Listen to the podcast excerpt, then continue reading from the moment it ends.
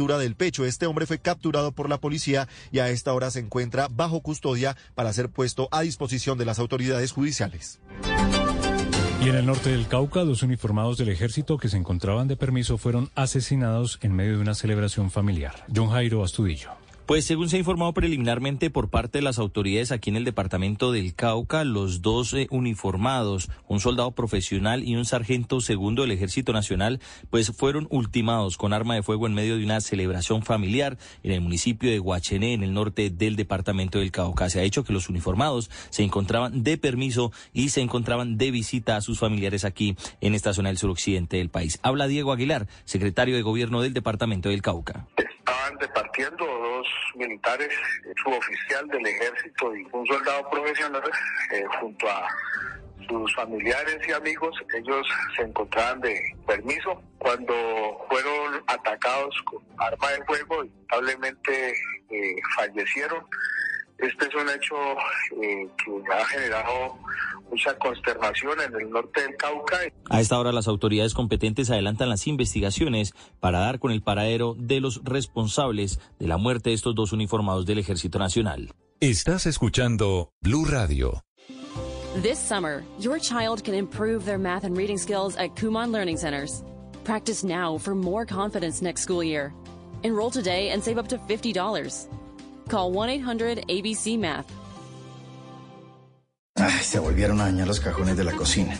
Pero bueno, arreglarlos es fácil. A este solo tengo que echarle pegante al pedazo que se le cayó, dejar que se seque unos dos días sin abrirlo y listo. Y a este otro le limpio el óxido de las bisagras, lo amarro con una cabulla y como nuevo. Raúl, lo que ya no le queda a tu casa, déjalo ir. Remodela con Corona y aprovecha el 0% de interés a 6 o 12 meses con tarjetas de crédito Bancolombia. Corona, hagamos que pase. Válido del 8 de mayo al 30 de junio de 2023. Conoce términos, condiciones y puntos de venta participantes en corona.co slash interés. Papá también es una madre. Con Claro, regálale un celular, televisor, portátil, patineta o lo que quiera. Y lo mejor, lo llevas a cuotas. Llama a numeral 400 o visita nuestros puntos de venta. Oferta válida del 1 al 30 de junio de 2023. Conoce términos, condiciones y financiación en claro.com.co.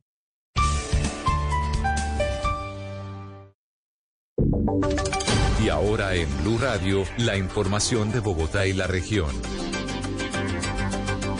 10 de la mañana, 27 minutos. El país enfrenta un nuevo pico respiratorio. Más de 180 mil atenciones en urgencias se han presentado en las últimas semanas por enfermedades respiratorias. Ana María Celis. Néstor, buenos días. Informa el Instituto Nacional de Salud que en la última semana se han notificado 183 mil atenciones en urgencias y consulta externa por infecciones respiratorias agudas. Teniendo en cuenta el comportamiento de los últimos siete años, se observó un incremento en Atlántico, Bogotá, Bolívar, Cartagena, Chocó y Córdoba. En las últimas cuatro semanas, por grupos de edad de 20 a 39 años, se representan el 24% de los casos, seguidos por el grupo de 5 a 19 años con el 23 y la mayor proporción de las consultas externas y de sobre el total de los casos por todas las causas se presentó en niños de 2 a 4 años con el 18%. Además, se notificaron 6.600 hospitalizaciones en sala general y 767 hospitalizaciones en UCI. Y las fiestas electrónicas y cuatrimotos no serán permitidas en el desierto de la Tatacoa. La decisión fue confirmada en las últimas horas por la Corporación Autónoma Regional del Departamento del Huila. Silvia Lorena Artunduaga. Eventos como fiestas electrónicas que por años se han venido realizando en el desierto de la Tatacoa y que congregan un número significativo de personas ya no se podrán realizar en esta área protegida, ni tampoco se permitirá el tránsito de cuatrimotos. Así lo aseguró el director de la Corporación Autónoma Regional del Alto Magdalena Camp, Camilo Agudelo. No hay más permiso para fiestas o eventos que manejen esos niveles de ruido de las fiestas electrónicas. Una fiesta electrónica de alto volumen puede acabar con una generación de aves en el desierto. Los vehículos 4x4 motos pueden circular por las vías normales del desierto, pero no podemos tener vehículos 4x4 circulando por las fuentes hídricas del desierto o los caños secos, como lo llamamos, por las zonas delicadas y sensibles del desierto. Igualmente indicó que con personal de la Corporación Ambiental y autoridades de policía se aumentarán los controles en la zona catalogada como Distrito Regional de Manejo Integrado.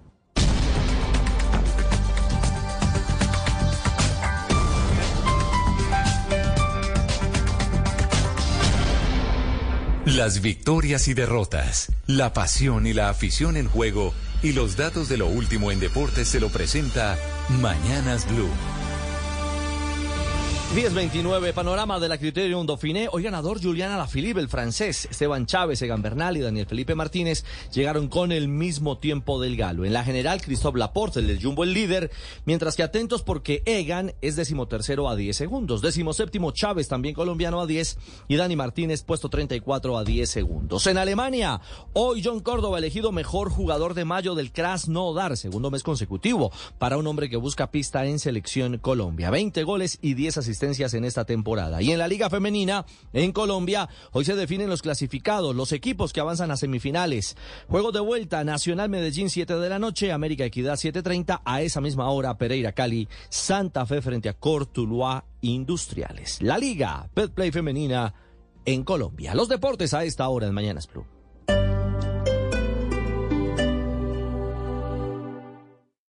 Esta es Blue Radio. Sintonice Blue Radio en 89.9 FM y grábelo desde ya en su memoria y en la memoria de su radio. Blue Radio, la alternativa. ¿Has pensado alguna vez en comprar una propiedad o en obtener beneficios migratorios en Estados Unidos? Invertir en ciudades como Miami y Orlando es fácil, rentable y seguro. La mejor asesoría y los mejores proyectos inmobiliarios llegan a Colombia de la mano de El Tour Inmobiliario Florida 2023. Pereira 5 de junio, Hotel Sonesta Pereira. Medellín 6 y 7 de junio, Hotel San Fernando Plaza. Bogotá 8 y 9 de junio, Hotel Estelar La Fontana. Obtén ya tu cita personalizada en www.tourinmobiliarioflorida2023.com. Hola, somos Chap, la aseguradora que siempre piensa en ti. Y está bien si tú no piensas en nosotros. Porque aunque no piensas en Chap, nosotros estamos detrás de ti, protegiendo tu familia, tu casa, tu empresa y tus compras. En Chap Seguros, estamos protegiendo tus decisiones todos los días. En vacaciones carga tus series, música y juegos Así de rápido. Con internet ultra veloz, claro. Llévalo en Triple Play y paga en agosto. Llama numeral 400. Claro, Team Partner de la escudería Red Bull Racing. Oferta válida del 1 al 30 de junio de 2023. Conoce condiciones, cobertura de servicios y restricciones en claro.com.co. Mujeres, la fibromialgia es una enfermedad incomprendida, pero no una enfermedad huérfana. En IPS Cines contamos con los mejores especialistas y lo más destacado de la medicina biológica para tratar la fibromialgia. Citas 443-7010, 443-7010. IPS Cines, especialistas en medicina biológica. Vigilados para salud. A la una de la tarde, en Blue Radio, encuentras información. Es la una de la tarde en punto. Es un gusto seguir con ustedes en Blue Radio. Desarrollo de las historias del día. Donde a esta hora se acaban de tomar, como usted mencionaba, deportes, en el fútbol colombiano. Música y actualidad. Está hablando a esta hora el presidente. Inicia la tarde con un nuevo aire. Meridiano Blue. Con Ricardo Ospina y el equipo de noticias de Blue Radio. Te acompañamos en cada momento del día. En todas partes. App móvil, streaming, redes sociales, Visual Radio en YouTube, bluradio.com y todas nuestras frecuencias en el país. Blue, más que radio. La alternativa.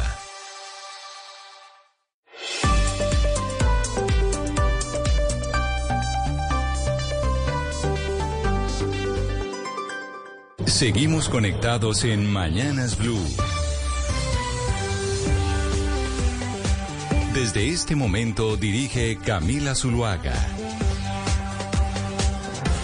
Son las 10 de la mañana, 33 minutos, y aquí seguimos conectados con ustedes en Mañanas Blue. Vamos hasta la una de la tarde, empezando una semana muy movida por cuenta de lo que ustedes ya han venido escuchando, la filtración eh, de los audios del eh, ex senador, ex embajador y ex mano derecha del eh, presidente Gustavo Petro el señor Armando Benedetti. Este es un escándalo que se viene presentando desde el fin de semana pasado y del que venimos hablando. Ya mucha gente habla de un 8002 que podríamos estar repitiendo la misma historia, pero el presidente Gustavo Petro precisamente que ha seleccionado Twitter como su canal de comunicación con las audiencias, con la ciudadanía y con los medios de comunicación, acaba de trinar lo siguiente, hace un hilo referente a los audios de Armando Benedetti y dice que extrae las siguientes conclusiones. Esto lo acaba de decir el presidente Gustavo Petro hace ocho minutos. Quienes están conectados con nosotros a través de nuestro canal de YouTube de Blue Radio en vivo pueden ver los trinos directamente en la campaña. Dice el presidente, uno, Laura ha recibido una presión enorme que desconocía. Debe haber sufrido mucho y sufre mucho. Esto refiriéndose a Laura Sarabia, su jefe de gabinete. Dos, se equivoca Benedetti, es decir, el ex embajador Armando Benedetti, al pensar que Laura configura el gabinete. Siempre lo hice yo y lo hago yo. Tres, en las dos entrevistas, Benedetti afirma que ayudó a conseguir donaciones a la campaña y que no hubo irregularidades. Es cierto, cada vez que alguien pedía donar o conseguir donadores, se mandaba a la gerencia donde siempre se hicieron de acuerdo a la ley esos filtros. Y por último, dice el presidente Gustavo Petro hace ocho minutos, refiriéndose a las filtraciones, a las entrevistas del ex, embajador, Armando Benedetti, dice que en gerencia se rechazaron muchas donaciones y de acuerdo a los criterios de ley se aceptaron otros. La mayor parte de la financiación de la campaña se realizó con préstamos de la banca comercial. Son los trinos que pone el presidente Gustavo Petro hace ocho minutos, refiriéndose a las declaraciones que ha dado el ex embajador Armando Benedetti. Y eso, Claudia, entre otras cosas, porque una de las eh, inquietudes que quedaban después de escuchar esas entrevistas de Armando Benedetti con un lenguaje, uno, bien difícil de entender, yo creo que en eh, la costa Oscar Montes pues le quedaba mucho más fácil que a nosotros aquí en el centro del país, y dos, supremamente ofensivo con distintos estamentos que daba la impresión de que Laura Sarabia, una mujer de 29 años, que su experiencia había sido estar en la unidad de trabajo legislativo del senador Armando Benedetti y posteriormente acompañar la campaña de Gustavo Petro, se había convertido con esa experiencia que no era mayor en la mujer que componía el gabinete. Y creo que por esa razón el presidente Gustavo Petro dice, ojo, no, Aquí Laura Sarabia no estaba al mando del gobierno. Era yo el que tomaba las decisiones, sino que prácticamente ella era la que tenía la responsabilidad de comunicarlas. Pues Camila, varias cosas. Con respecto a eso último que usted destaca, eh, siempre se ha sabido que la persona que está ahí en, tan cerca al, presidente es una persona que tiene mucha influencia en quiénes son las personas eh, de poner en los cargos clave. Y cuando eh, hablamos con personas que trabajaron con Laura Sarabia en este gobierno, no había una sola persona que no dijera que tenía un muchísimo poder, que además era una persona que conocía mucho de los temas y que los conocía en profundidad. Entonces, el hecho de que el presidente salga ahorita a decir que no era ella, eh, digamos, la que manejaba el gobierno, sino él, pues la verdad va en contra de lo que los mismos funcionarios de gobierno dicen y de lo que se sabe que ese cargo eh, implica en términos de poder. Pero al punto tres del presidente de este trino reciente, en el que dice en las dos entrevistas, Benedetti afirma que ayudó a conseguir donaciones a la campaña y que no hubo irregularidades pues eso tampoco es así, porque el mismo eh, Benedetti en uno de los audios que revela ayer la revista Semana, eh, al hablar de la plata que consiguió para la costa, dice, eh, y, tú sabes de dónde viene, o, voy a, o, no se imaginan de dónde viene. y si fuera legal, pues no hubiera dicho eso, ¿no? Entonces, aquí el presidente empieza a cambiar un poco la narrativa. Pero mire, mire, eh, Camila y, Claudia, mm, bueno, el presidente una vez más eh, toma partido, o sea, defiende a Laura Sarabia, como lo había hecho el día que, que decidió separarlo de los cargos a los dos. ¿Se acuerda que cuando decidió separarlo de los cargos, se refirió eh, a Laura Sarabia como mi querida y estimada funcionaria? Laura Sarabia, y dijo el señor embajador para hablar de Benedetti. Es decir, que una vez más ratifica ahora el afecto o el cariño, no sé, hacia Laura Sarabia. Pero me llama la atención eh, lo, de, lo, de los recursos, porque es que Benedetti ha sido muy claro cuando ha dicho, fueron, fueron 15 mil millones de pesos los que yo gestioné para que llegaran a la campaña. 15 mil millones de pesos.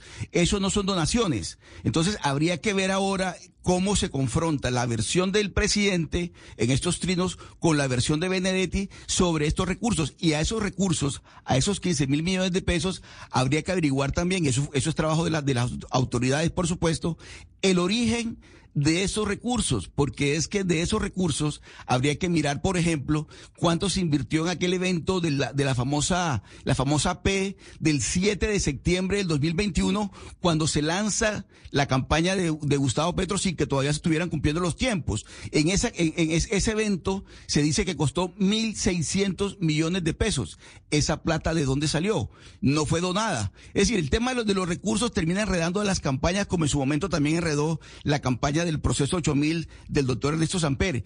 Y lo otro que me llama la atención en estos casos es el poder que le otorga el eh, Benedetti. Yo creo que ahí tiene razón el presidente Petro a la doctora Sarabia.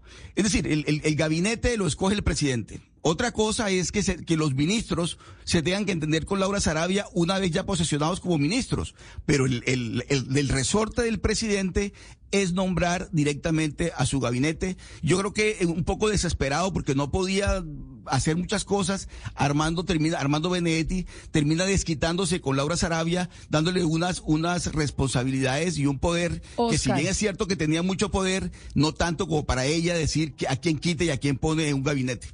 Reacciona el presidente Gustavo Petro las entrevistas del ex senador Armando Benedetti a través de su cuenta en Twitter. En esas entrevistas que da el senador Armando Benedetti y en los audios que se conocen, Oscar, Barranquilla, su ciudad en donde usted está presente, pues cobra mucha importancia y es protagonista porque dice Armando Benedetti en esas conversaciones con Laura Sarabia en medio de su furia, es que en Barranquilla me ven como un pendejo, más o menos, porque cuando ustedes van a hacer nombramientos, cuando algo pasa en Barranquilla, ustedes ni siquiera me preguntan. Yo quiero eh, consultarle a usted, Oscar, la sensación en Barranquilla sobre esa relación del ex senador y ex embajador Armando Benedetti con el gobierno de Gustavo Petro, porque sí es cierto que lo que se venía, se venía observando de cuando mandaban a Armando Benedetti como embajador a Venezuela era que lo querían apartar de la Casa de Nariño, que lo estaban relegando un poco al ostracismo. Y eso es lo que se confirma en esa conversación que él tiene con Laura Sarabia, que yo todavía me pregunto por qué las filtraciones solo se oye su voz y no se oye la de ella. ¿Qué se dice en Barranquilla? ¿Qué es lo que se siente en el ambiente hoy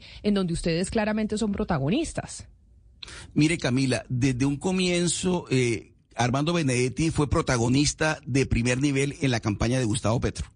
Es decir, quien se pone en la camiseta y se pone de frente en esa campaña que venía desordenada fue Benedetti y ese que le apuesta a todo este, a todo este cuento de, de, cómo organiza una campaña, porque Benedetti sí sabe hacer campañas, del resto de la, eh, eh, con la gente de Petro no había muchos que tuvieran esa experiencia, y Armando Benedetti se puso en la tarea de organizar la campaña, de tal manera que cuando gana, cuando gana Petro, por supuesto que muchos réditos se los gana Benedetti, porque Benedetti fue el que estuvo al frente de esa campaña, y por eso causó mucha sorpresa, Camila, cuando Benedetti no tuvo ese juego a la hora de la, de la designación de los cargos. Entonces es cuando se decide que Benedetti se vaya para Venezuela y allí se justifica con la, con el pretexto de que había que restablecer las relaciones con Venezuela después del todo el tema del rompimiento con Iván Duque y, el, régimen chavista.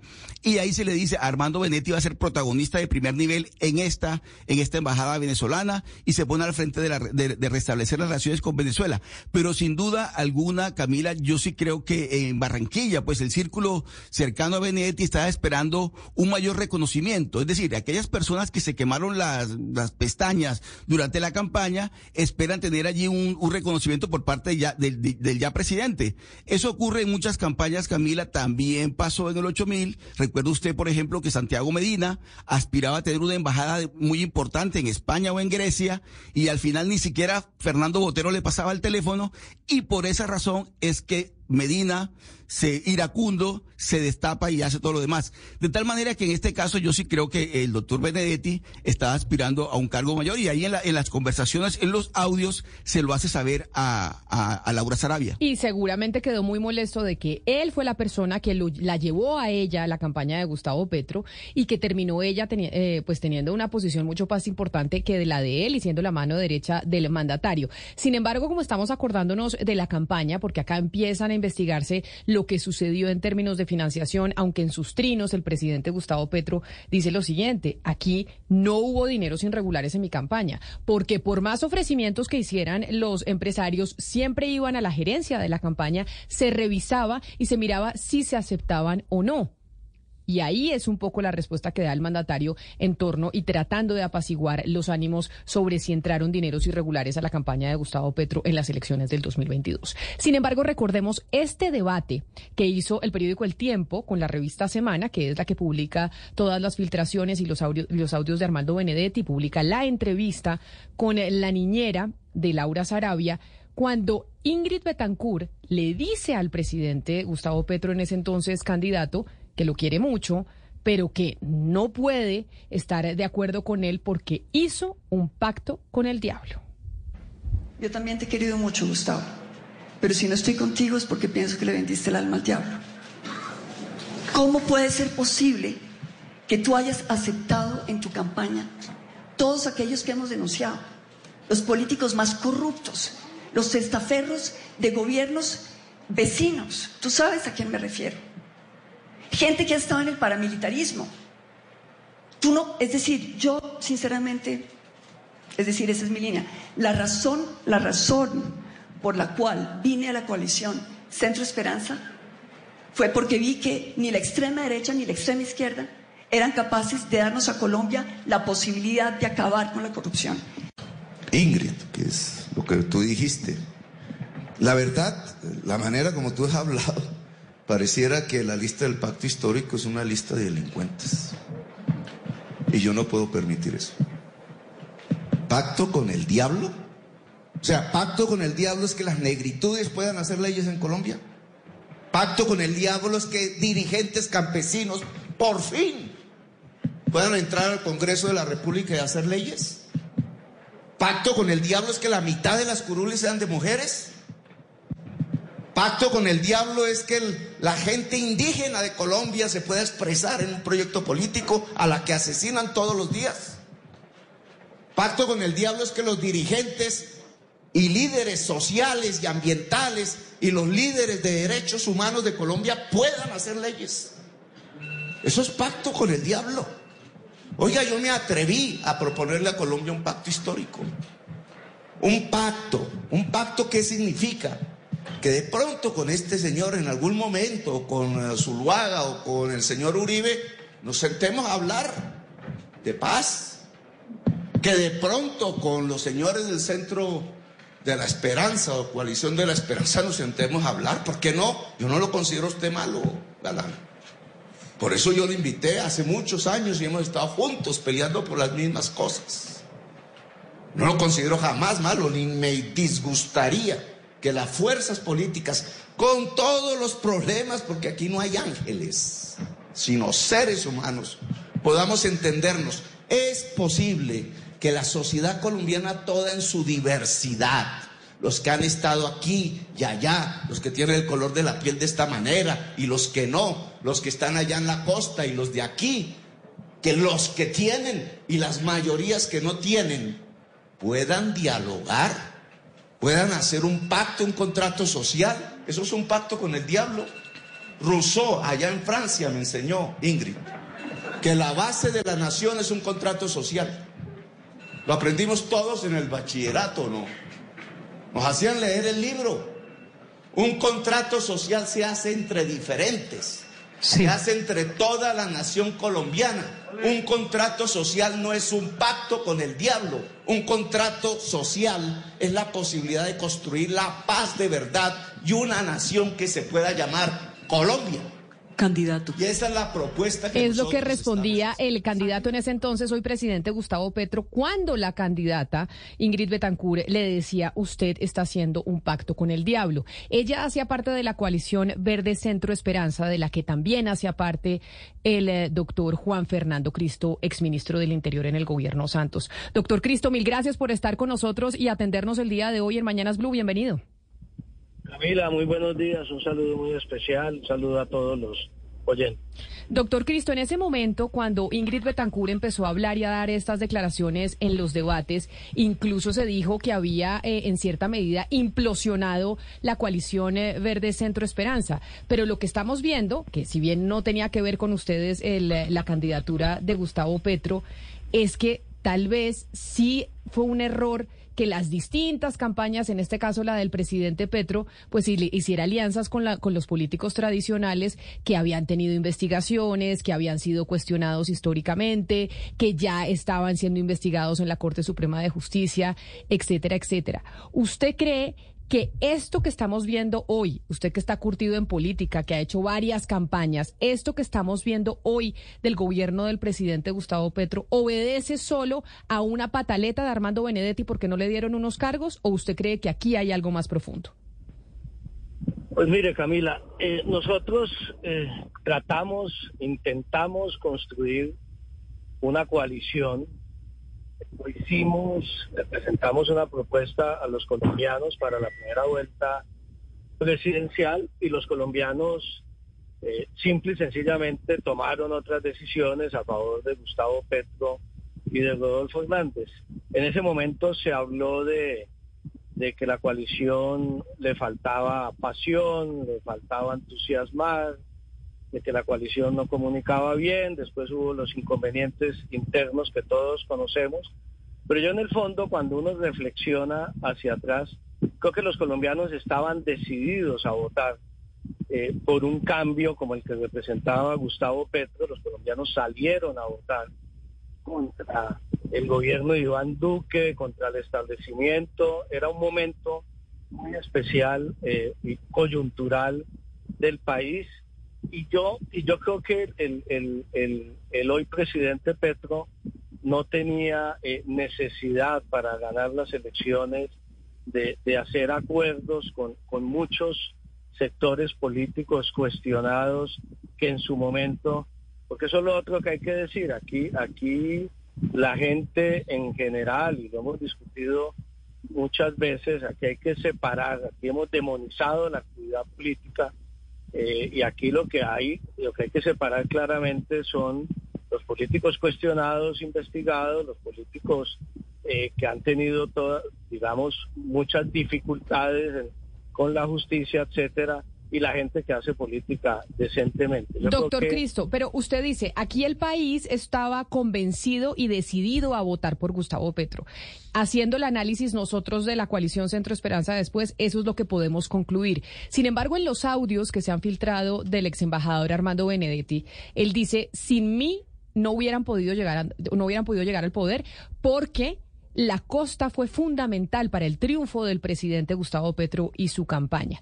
Ustedes que estaban en esa campaña, que hacen análisis de datos, encuestas, números, etcétera, etcétera, etcétera, ¿cree que eso es así?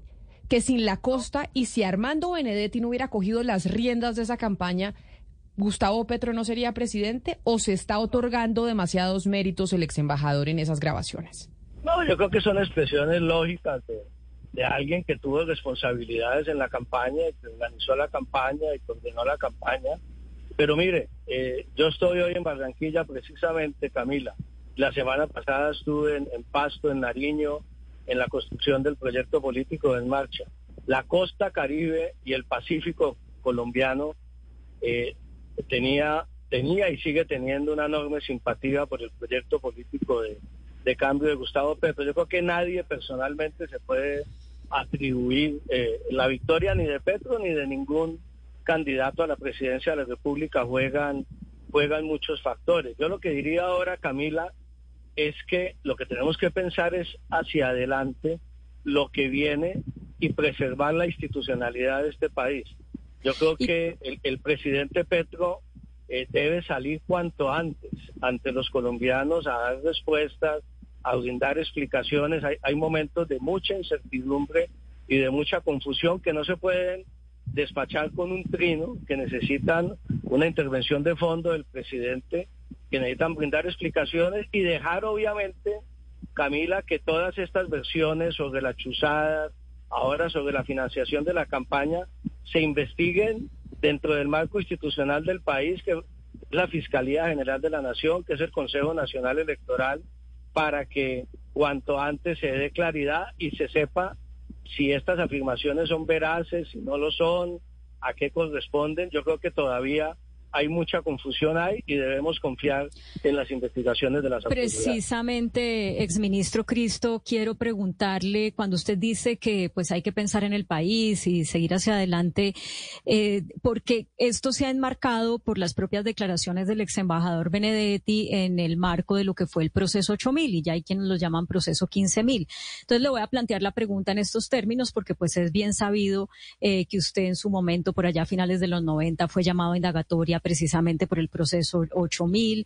Eh, ya el, ex candidato Federico Gutiérrez va a interponer ante la Comisión de Acusaciones eh, pues una solicitud de investigación al presidente. Es decir, usted que estuvo ya en una situación que es la que se avecina para Colombia, ¿cómo cree que se debe manejar eso?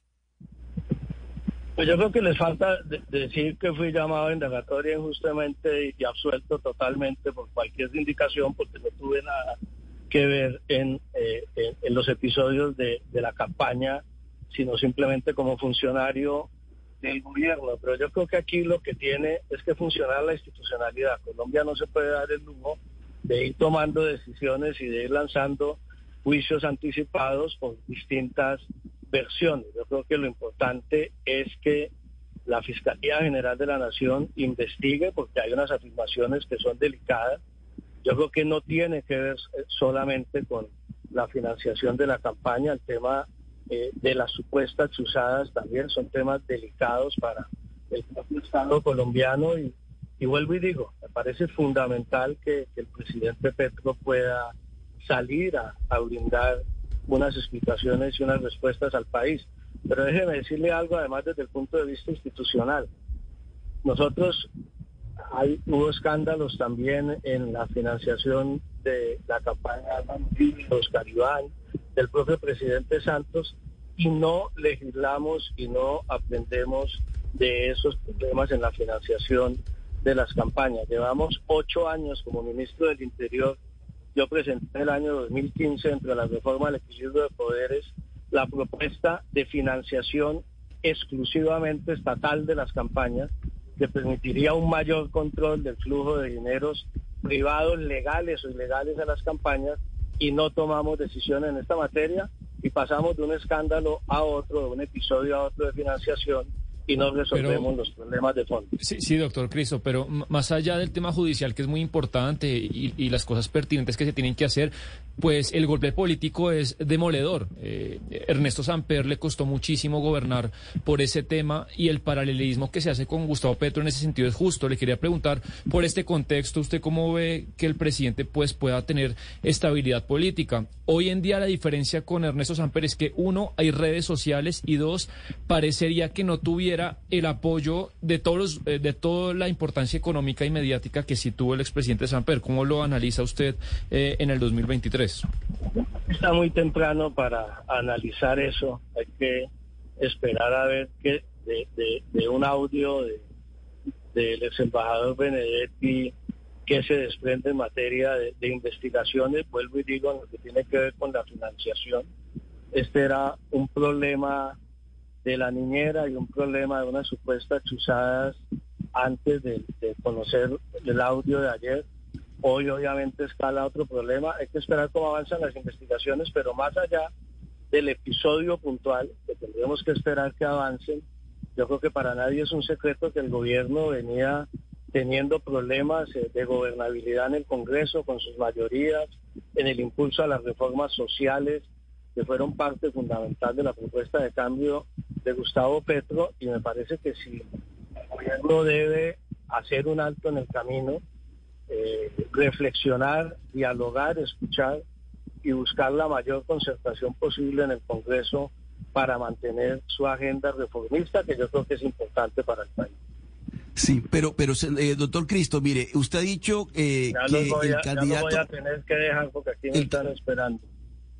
Doctor Cristo, perdóneme un segundo, una, pregunta muy cortica. Ese sentido de, ese, de, recomponer los acuerdos, ¿es, es para qué? ¿Para, para, para, ¿Para buscar qué en estos momentos y en esta crisis? ¿Hacia dónde apuntaría el presidente Petro en eso que usted propone como la forma de, como salida, más allá pues de la locución que seguramente va a ser en estos momentos? Eh, ¿Buscar acuerdos para qué? Pues para sacar adelante unas reformas que yo creo que son importantes para el país que vuelvo y digo, si usted quita el episodio de la última semana, estaban ya complicadas, la agenda del gobierno estaban ya enredadas, estaban congeladas porque me parece que no tuvieron el manejo más adecuado por parte del gobierno nacional y faltó mucha humildad y mucho espíritu de, concertación. Ahora lo que el país no se puede embarcar es, simplemente hay que dejar que la institucionalidad funcione, que avancen las, las investigaciones eh, que miremos a ver la Fiscalía General de la Nación que establezca la veracidad de, muchos de estos hechos que están siendo relatados, pero mientras tanto el, gobierno tiene que seguir con su agenda y, y, de la manera como lo están haciendo ahora, me parece que está claro que no se ha podido avanzar suficientemente en el Congreso para concertar unas reformas, sino para imponerlas que lamentablemente fue lo que se pretendió en algún momento. Pues, exministro Juan Fernando Cristo, le agradezco enormemente que nos haya atendido. Yo sé que usted está en Barranquilla haciendo política con miras a las elecciones regionales de octubre, pero por su experiencia, incluso en el gobierno del expresidente Ernesto Samper, en donde ya se está pues comparando el 8 mil y ahora se habla del 15 mil, como dice Claudia Palacios, y como usted estuvo en la campaña compitiendo con, eh, con Gustavo Petro, nos parecía importante tenerlo. Mil gracias y feliz día. Gracias, Camila. Un saludo especial. Un saludo especial para usted también. Son las 10 de la mañana, 59 minutos. También nos acompaña a esta hora en la línea precisamente la ex candidata Ingrid Betancourt, quien decía y quien le manifestaba al presidente Gustavo Petro que a pesar del cariño que le tenía, no podía acompañarlo porque había hecho un pacto con el diablo. Ex candidata Ingrid Betancourt, bienvenida. Mil gracias por estar con nosotros aquí también en Mañanas Blue. Hola Camila, eh, mil gracias por esta invitación. Eh, bueno, eso lo dije hace, hace más de un año, ¿no? Durante la campaña presidencial. Eh, sí. Exactamente, y por eso es que la estamos llamando. Ahora vamos a repetir el audio precisamente en donde usted dice eso. Pero doctora Ingrid, permítame un momento porque quiero irme a la casa de Nariño, en donde está nuestro compañero Santiago Rincón, porque en estos momentos se prepara una reunión entre la vicepresidenta Francia Márquez y el director de la Unidad Nacional de Protección. ¿Qué está pasando en estos momentos en la casa de Nariño, Santiago? ¿Por qué se va a dar ese encuentro y qué ha pasado con el presidente Gustavo Petro y su agenda? Hola Camila, muy buenos días. Sí, efectivamente acaba de entrar la vicepresidenta Francia Márquez.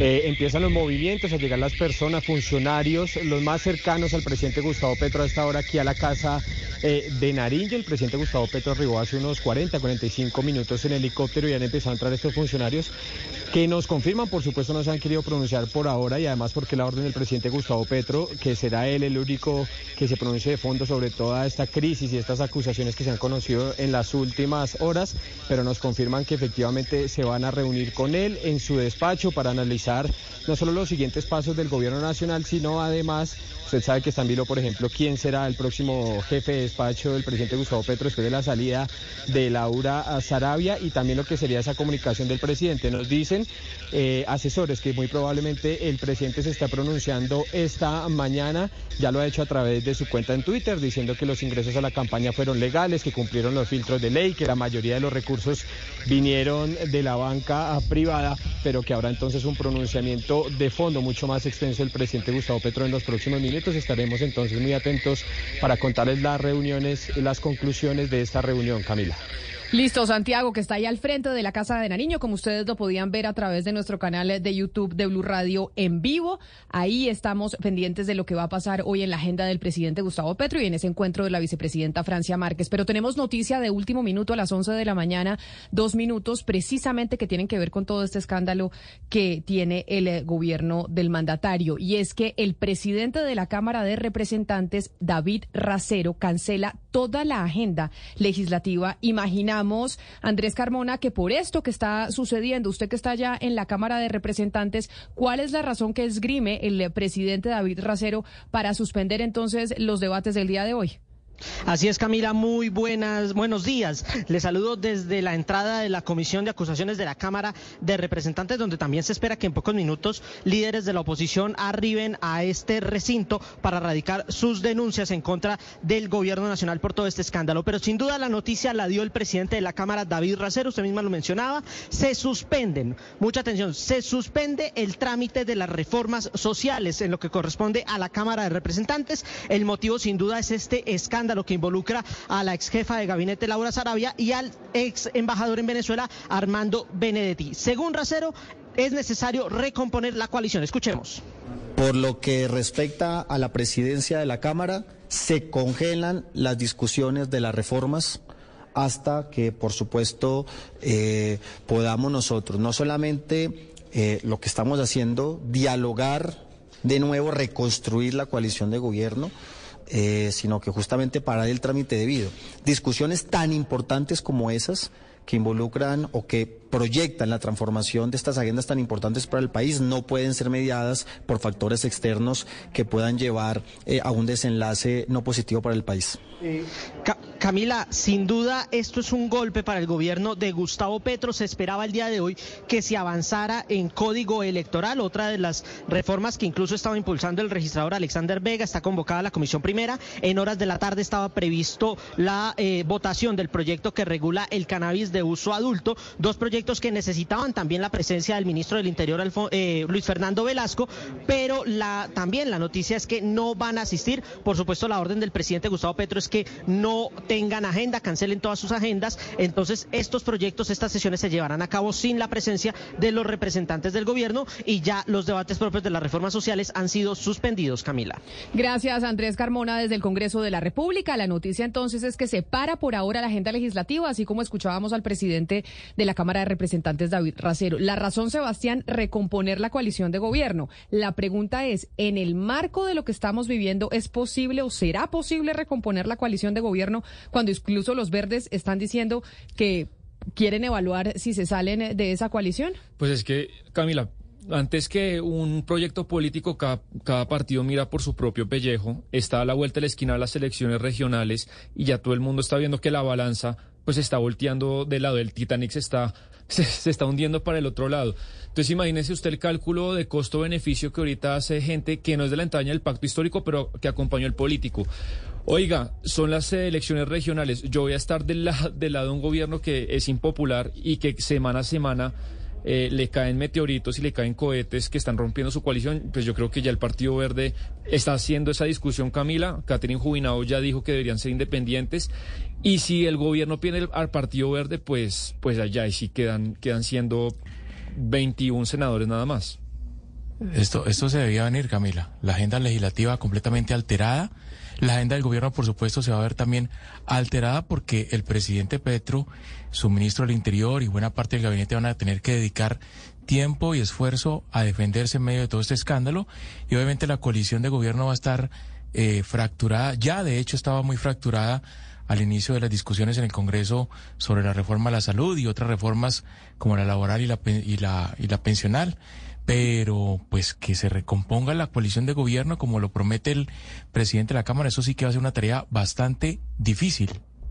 Camila, y sabe que entendiendo que hay mucha gente que sigue apoyando al presidente después de conocidos estos audios y este escándalo, me parece muy riesgoso que el pacto histórico, quienes son, digamos, los militantes más afines al presidente, estén promoviendo que demuestren la lealtad al cambio pasado mañana. Es que es muy pronto como para medirse en las calles y, e incluso evidenciar, como ya se ve, que no se sabe que no tienen el apoyo político que tenían hace unos días, ahorita tienen menos, pero se la van a jugar en las calles, pero se la van a jugar en las calles solamente dos, tres, menos de una semana después de que salgan, eh, de, que, de que estallara este escándalo. La, la exministra Patricia Ariza Flores puso un trino que dice, llegó la hora de probar la lealtad al cambio, debemos pronunciarlos contra los entrampamientos y salir a las, el 7 a las calles. Invito a los artistas y gestores, nos vemos el 7. Me parece que eso puede salir muy mal.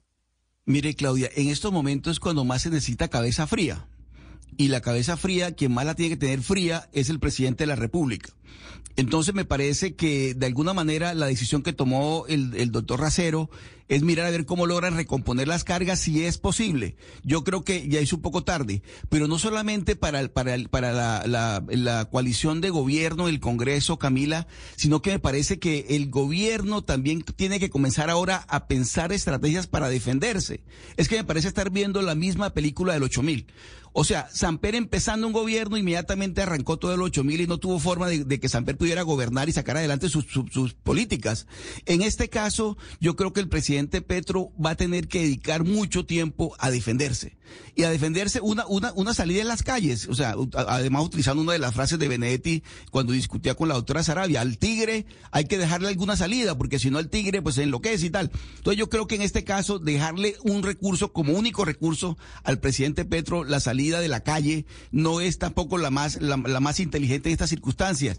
Pero yo creo que no solamente se está enredando la agenda en el Congreso de la República de las reformas sociales, sino que al propio gobierno de ahora en adelante se le trastorna toda la agenda porque va a tener que dedicar buena parte de su tiempo a defenderse, a defenderse de, las, de los señalamientos, de los cuestionamientos que no son menores, son gravísimos. Las de lo, que uno escucha en los audios de Armando Benedetti son, son temas muy delicados, Camila, y requieren mucha cabeza fría y una estrategia y un diseño para ver cómo logran defenderse de estas acusaciones, de estos señalamientos. Antes de irnos a la Casa de Nariño y al Congreso de la República, habíamos saludado a la ex candidata Ingrid Betancourt, precisamente porque ella hace un año en ese debate presidencial le dijo al presidente Gustavo Petro que no lo podía acompañar en ese entonces el candidato porque había hecho un pacto con el diablo. Recordemos lo que le dijo específicamente la ex candidata Ingrid Betancourt en ese momento al candidato Gustavo Petro. Yo también te he querido mucho, Gustavo. Pero si no estoy contigo es porque pienso que le vendiste el alma al diablo. ¿Cómo puede ser posible que tú hayas aceptado en tu campaña todos aquellos que hemos denunciado? Los políticos más corruptos, los estaferros de gobiernos vecinos. Tú sabes a quién me refiero. Gente que ha estado en el paramilitarismo. Tú no, es decir, yo sinceramente, es decir, esa es mi línea. La razón, la razón por la cual vine a la coalición Centro Esperanza fue porque vi que ni la extrema derecha ni la extrema izquierda eran capaces de darnos a Colombia la posibilidad de acabar con la corrupción. Y entonces, eh, doctora Ingrid Betancourt, ahí le pregunto, eso que usted dijo en ese momento, hace un año, al entonces candidato Gustavo Petro, ¿tenía directamente una relación, por ejemplo, con Armando Benedetti, que es el que suscita, entre otras cosas, pues esta explosión que vive hoy el gobierno nacional? Sí, claro. Eh, pero no solamente él. Es que eh, en ese momento de la campaña ya había llegado gente al pacto histórico que eran lo contrario de lo que el pacto histórico decía reivindicar. Y, yo creo que esto es una verdad que, lo conocen aún los de toda la vida del pacto histórico. Yo creo que para la gente eh, debió ser muy frustrante ver que les pasaban por encima, pues digo a los del pacto histórico, a una cantidad de políticos con los cuales ellos se habían enfrentado toda la vida y que terminaron imponiéndose, eh, asegurando, eso sí, la, victoria de Petro.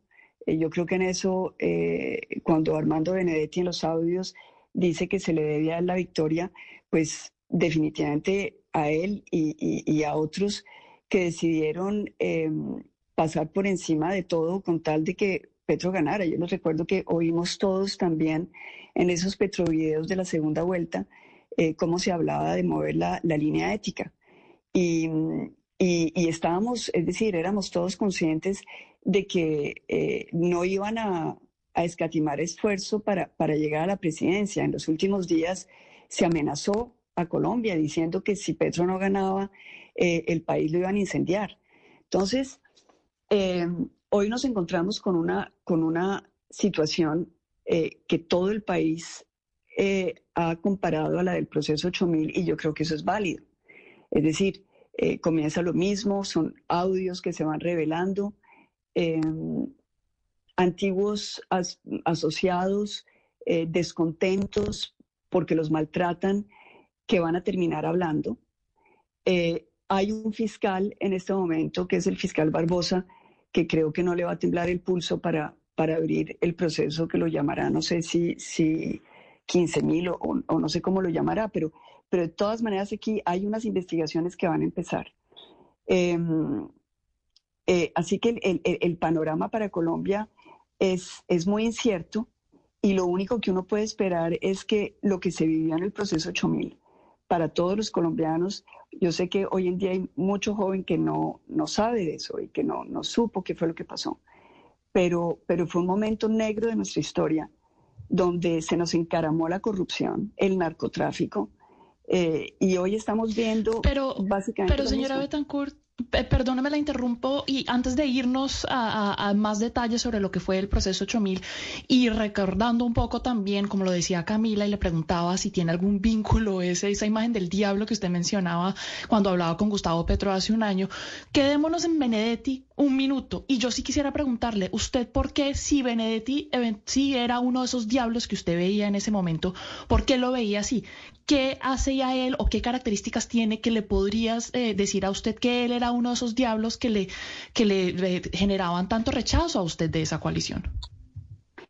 Bueno, eh, Benedetti eh, era para mí el, y sigue siendo, pero obviamente hoy a otro nivel, era el típico político tradicional em, que eh, había logrado un, un gran em, poder haciendo todo lo que no se debe hacer en la política, es decir, em, haciendo acuerdos eh, con cualquier persona, recibiendo plata de cualquier persona, inclusive aquellos que están por fuera de la ley. Em, es decir, sin ninguna barrera moral con tal de mantenerse o de llegar al poder. Eh, él con Roy Barreras, y yo sé que ellos son distanciados y que no, es decir, son enemigos probablemente, pero, pero hacen parte de, una misma manera de hacer política donde no vale la lealtad. Estas son personas que no tienen ninguna ideología, eh, o, mejor dicho, sí, tienen la ideología de la corrupción. Eh, es decir, que todo vale con tal de mantenerse con, una cuota de poder, eh, que sea de izquierda, que sea de derecha. Nosotros vimos a Roy Barreras, por ejemplo, pasar de apoyar a, Uribe y ser un furibundo uribista a pasar después de eh, defensor de Santos y terminar de, eh, de jefe de debate de, Gustavo Petro. Y usted siempre criticó eso. Usted se, lo preguntó porque es que es interesante llegar un momento en la campaña, doctora Betancourt, en el que el movimiento en el que usted conformaba, que después se rompió, que era el Centro Esperanza, había mucha gente que se quería ir donde Gustavo Petro. Quisiera recordar con usted cómo fue ese momento en el que, no sé si hubo unas hipotéticas negociaciones, pero una gente que sí quería irse para allá y ustedes otros no querían. ¿Cómo fue ese momento? Bueno, la coalición Centro Esperanza eh, se define primero como una coalición contra Gustavo Petro. Era porque no se quería... Eh, ir a apoyar a Gustavo Petro, ni tampoco se quería ir a apoyar em, a la derecha que se conforma esa coalición. El, ADN original de esa coalición era eh, unir una serie de, líderes políticos eh, que querían un cambio en la práctica política.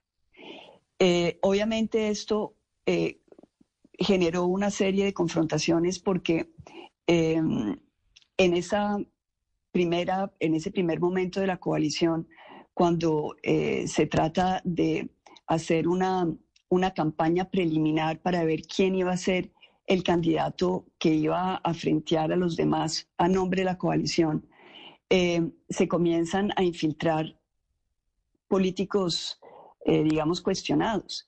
Y eso me obliga a mí a retirarme de la coalición. pero hay que recordar que, que esa coalición eh, tenía como, como, como, su objetivo eh, ser una alternativa para no tener que escoger entre, entre esos dos extremos que parecían em, no ser buenos para Colombia. Ahora, lo, lo, que sí hay que decir también es que a Colombia le ha sucedido, como un, karma, diría yo, le ha sucedido que a final de cuentas siempre terminamos los colombianos teniendo que escoger entre un mal menor. Y, y, y en la segunda vuelta cuál no fue nuestra sorpresa cuando comenzamos a ver que quien habíamos apoyado, en quien habíamos creído que podía ser realmente la persona para enfrentar a, Gustavo Petro, eh, pues se iba desinflando y, no entendimos lo que estaba sucediendo, eh, con unas declaraciones que, no comprendimos, eh, con, con, una ausencia de Colombia que tampoco compartimos y, pasamos de una segunda vuelta en la cual Gustavo Petro había perdido, porque les recuerdo que las cifras eran 58% a favor de Rodolfo Hernández y 42% a favor de Petro, eh, a que ganara Petro. Entonces, eh, todo este escándalo también pone de presente muchas otras cosas. Eh, ¿Cómo se logró esa victoria?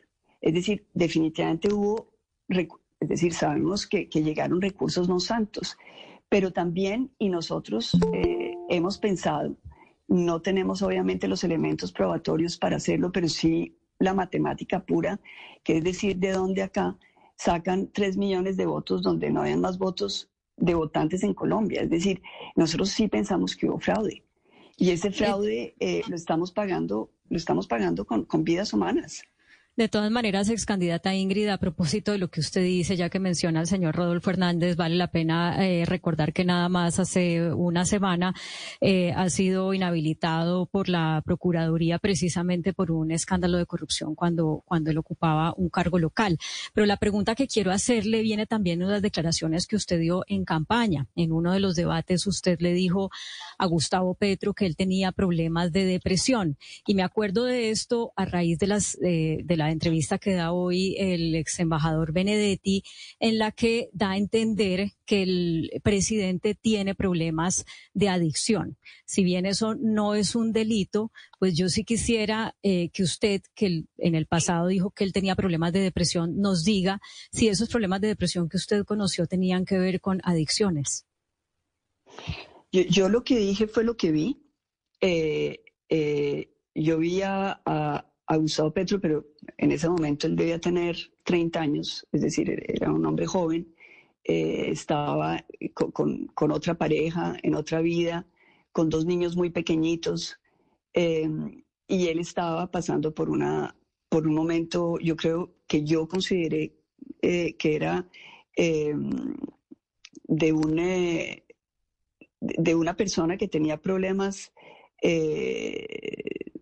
sí, eh, de, sentirse que no estaba en el lugar apropiado probablemente y que eso lo estaba manejando de una manera, de una manera eh, que lo afectaba a él en su salud.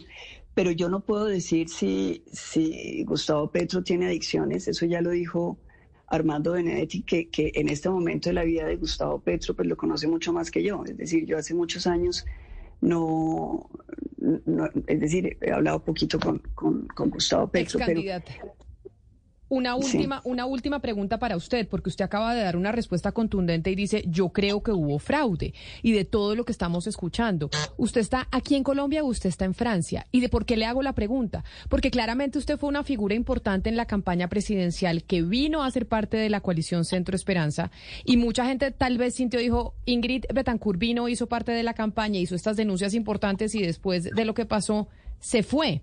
Usted, por ejemplo, igual que Federico Gutiérrez, que está viniendo para Bogotá porque quiere poner una denuncia en torno a lo, que pasó en las elecciones, ¿Usted tiene esa intención? Cuando usted dice hubo fraude, ¿usted tiene la intención, por ejemplo, de como participante de esa, de esa contienda electoral, de poner algún recurso eh, judicial, de estar activamente trabajando aquí en Colombia en política o no? ¿Usted esa puerta ya la cerró?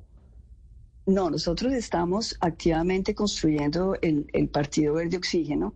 Em, eh, queremos que los colombianos que quieren hacer una política diferente, limpia, puedan aspirar a tener un aval sin tener que pagar dinero, sin tener que tener padrinos, sin tener que tener palanca. Es decir, abrirle el espacio político a una cantidad de jóvenes, de mujeres, de personas que tienen un, un sentido del servicio social para poder reformar la política desde adentro. En esas estamos comprometidos. Ahora, eh, yo creo que sí hay que unirse. Yo, creo que eh, eh, la lección del proceso 8000 fue esa.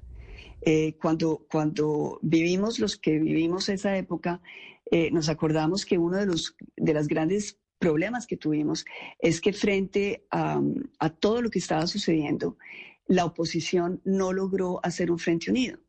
Yo creo que este es el momento en que tenemos que, que pensarlo muy bien. yo creo que Colombia merece que no volvamos a repetir la historia. Y para no repetir la historia, tenemos que aprender de lo que ya nos sucedió. Ahora, esto lo digo no solamente desde el punto de vista de la oposición, lo digo también desde el punto de vista de Petro, porque yo creo que Petro eh, tiene frente a él un espejo que es el de Samper, y él puede hacer lo de Samper o, o, no hacer lo de Samper. Samper eh, eh, se agarró del poder, dijo, aquí estoy, aquí me quedo, y eso le costó a Colombia su institucionalidad. A partir de ahí eh, llegó eh, eh, la infiltración de las mafias a la política de una manera que nunca se había visto antes. Y duramos muchos, muchos años viendo cómo esa, ese narcotráfico que entró a través del cartel de Cali terminó permeando no solamente la política, sino también los paramilitares, la guerrilla. Es decir, esto se volvió em, un caos que es, que es un caos del cual pensamos que habíamos salido con el proceso de paz y que desgraciadamente, pues eh, ya con lo que vemos hoy en día también, una inmensa frustración de ver que, que lo que el proceso de paz abrió fue, fue un canal de impunidad eh, que se está consolidando hoy con el gobierno de, Gustavo Petro. Entonces, eh, a Gustavo Petro, decirle, yo creo, todos los colombianos debemos decirle eh, que él tiene que escoger. Yo me acuerdo cuando él hace su discurso de posesión, él está emocionado y él se siente, es decir, él habla de Bolívar y él siente que él es el, la reencarnación de Bolívar. Pero uno, a final de cuentas, uno es uno mismo, uno no es la reencarnación de nada. Y uno, uno toma sus decisiones y los actos y las decisiones que uno toma lo definen a uno. Y él va a tener que decidir si él va a actuar como, como actuó Samper, con gran cinismo, y, y eso lo llevó a convertirse en un paria, un paria en Colombia, un paria en el mundo, una persona que no puede viajar y que cada vez que va a dar una declaración tiene que ponerse guantes porque sabe que le pueden sacar en cualquier momento su, la financiación de su campaña con dineros del narcotráfico. Em, y, o ser otra cosa. Claro. Y, yo creo que este es un momento eh, eh, en que él puede eh, reinventarse. Aquí hay un país, Colombia es un país extraordinario y, el país es, es generoso y el país es un país que quiere un cambio de verdad. Pero el cambio no puede ser un cambio de resentimiento. No puede ser un cambio. Y precisamente eso es lo que está buscando el presidente Gustavo Petro de cómo se puede reinventar en estos momentos. Sí, ha pasado muy poquito tiempo de su posesión, diez meses llevamos en el gobierno del cambio y por eso se suspendió la agenda legislativa. Y por eso anunciábamos lo que dijo el eh, presidente de la Cámara, David Racero. Ex candidata presidencial Ingrid Betancourt, como siempre es un placer hablar con usted. Mil gracias por habernos regalado estos minutos aquí al aire en Mañanas Blue. Pues Camila, mil gracias. Eh, simplemente decirles que yo creo que es muy importante que Colombia sepa que nosotros fuimos los primeros en declararnos en oposición al gobierno de Gustavo Petro y seguimos firmes en esa posición. Camila, em, mire, ya hay mucha gente que, em, pues, que le hace el llamado al presidente, que recomponga, que, pero otra gente sencillamente le dice renuncie. Me parece muy grave em, que eso haga carrera, porque el presidente pues como todos los ciudadanos, eh, merece un debido proceso. Y aquí em, lo que se ha, por lo que se ha visto hasta ahora, pues digamos que el, el, el manto de, de duda de posibles delitos cae directamente sobre Laura Sarabia, sobre el ex embajador Benedetti y obviamente en las investigaciones que se hagan pues habrá que ver cuál es la responsabilidad, eventual responsabilidad del presidente Petro en todo esto. Pero a mí me parece muy delicado que en medio de la euforia que todo esto genera haga carrera de una manera tan fácil esto de que, que el presidente renuncie. Eh, que el presidente se vaya. Hay 11 millones 200 mil personas que votaron por él con la esperanza de un cambio. Y esas 11 millones 200 mil personas, muchas de ellas mantienen esa esperanza de cambio y eh, merecen que el presidente, pues, se, se, le haga el debido proceso, se hagan las debidas investigaciones, porque si además eso no se le garantiza al presidente Petro la ira eh, y es un incendio para este país que, que no se le garantice esto.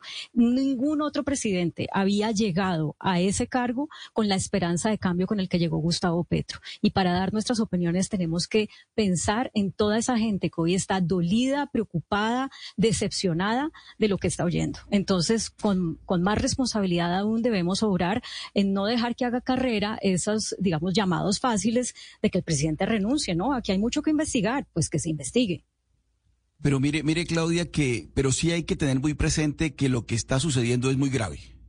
Es muy grave para la institucionalidad del país, es muy grave para el sistema democrático, porque es que precisamente muchos pensábamos que la lección del 8000 se había aprendido, que habíamos aprendido la lección del proceso 8000 y resulta que lo que estamos presenciando es exactamente una historia copiada del 8000 dineros que no se sabe dónde vienen, cuál es la procedencia, cuál es el destino final de esos recursos, un candidato que ahora, resulta que fue a sus espaldas, que yo tampoco sabía, que yo no me enteraba, unas personas que comienzan a ningundiarlas cuando en su momento fueron protagonistas y llegaron a la campaña sabiendo qué tarea tenían que cumplir, cuál era el rol que iban a cumplir, de tal manera que yo estoy de acuerdo con usted, exactamente, la sensatez y la cordura y todo lo demás es muy, muy importante, pero por favor, el propio candidato y hoy presidente tiene que dar muchas explicaciones sobre este tema. ¿Por qué? Porque es que la elección del 8000 debimos aprenderlas todos los colombianos.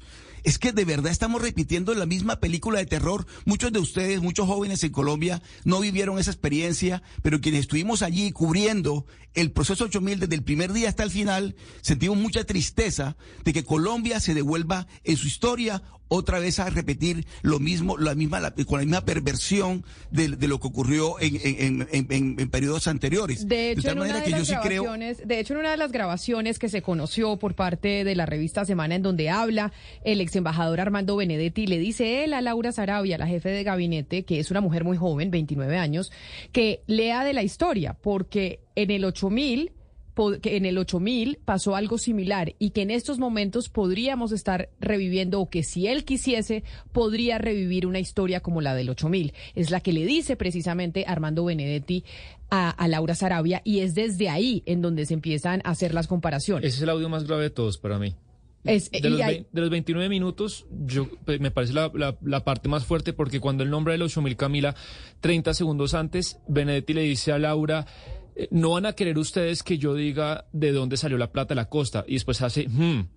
y después empieza a hablar de la plantada de las tres horas e inmediatamente sale lo del proceso de 8000. Entonces, si uno hace un hilo, como que la amenaza diciendo, bueno, si no me dan el puesto que quiero o lo que les he demandado, pues voy a cantar de dónde salió la la costa. Aquí también hay una cosa importante y es lo que hemos preguntado desde muy temprano. ¿Por qué no se oye la voz de Laura Sarabia? ¿Por qué solo se oye la voz de Armando Benedetti? Si es Armando Benedetti el que filtra esas grabaciones, si él es el que graba esa, eh, esas conversaciones en donde solo se oye lo que él dice, pues está obviamente distorsionado, pues porque quiere decir que él estaba buscando que esas grabaciones se filtraran y quería que lo que está diciendo se conociera. Sería importante saber qué decía Laura Sarabia del otro lado, porque usted no puede simplemente sacar conclusiones con lo que dice solo una persona en medio de una conversación. No, pues da la, magnitud de esto. Esto es una cosa de magnitudes bíblicas, Camila. Yo sí creo que la revista Semana, con las felicitaciones que tiene pues, la Chiva, eh, que lo hicieron bien, ningún pero por ese lado, pero ya da la magnitud, yo sí creo que Semana tiene que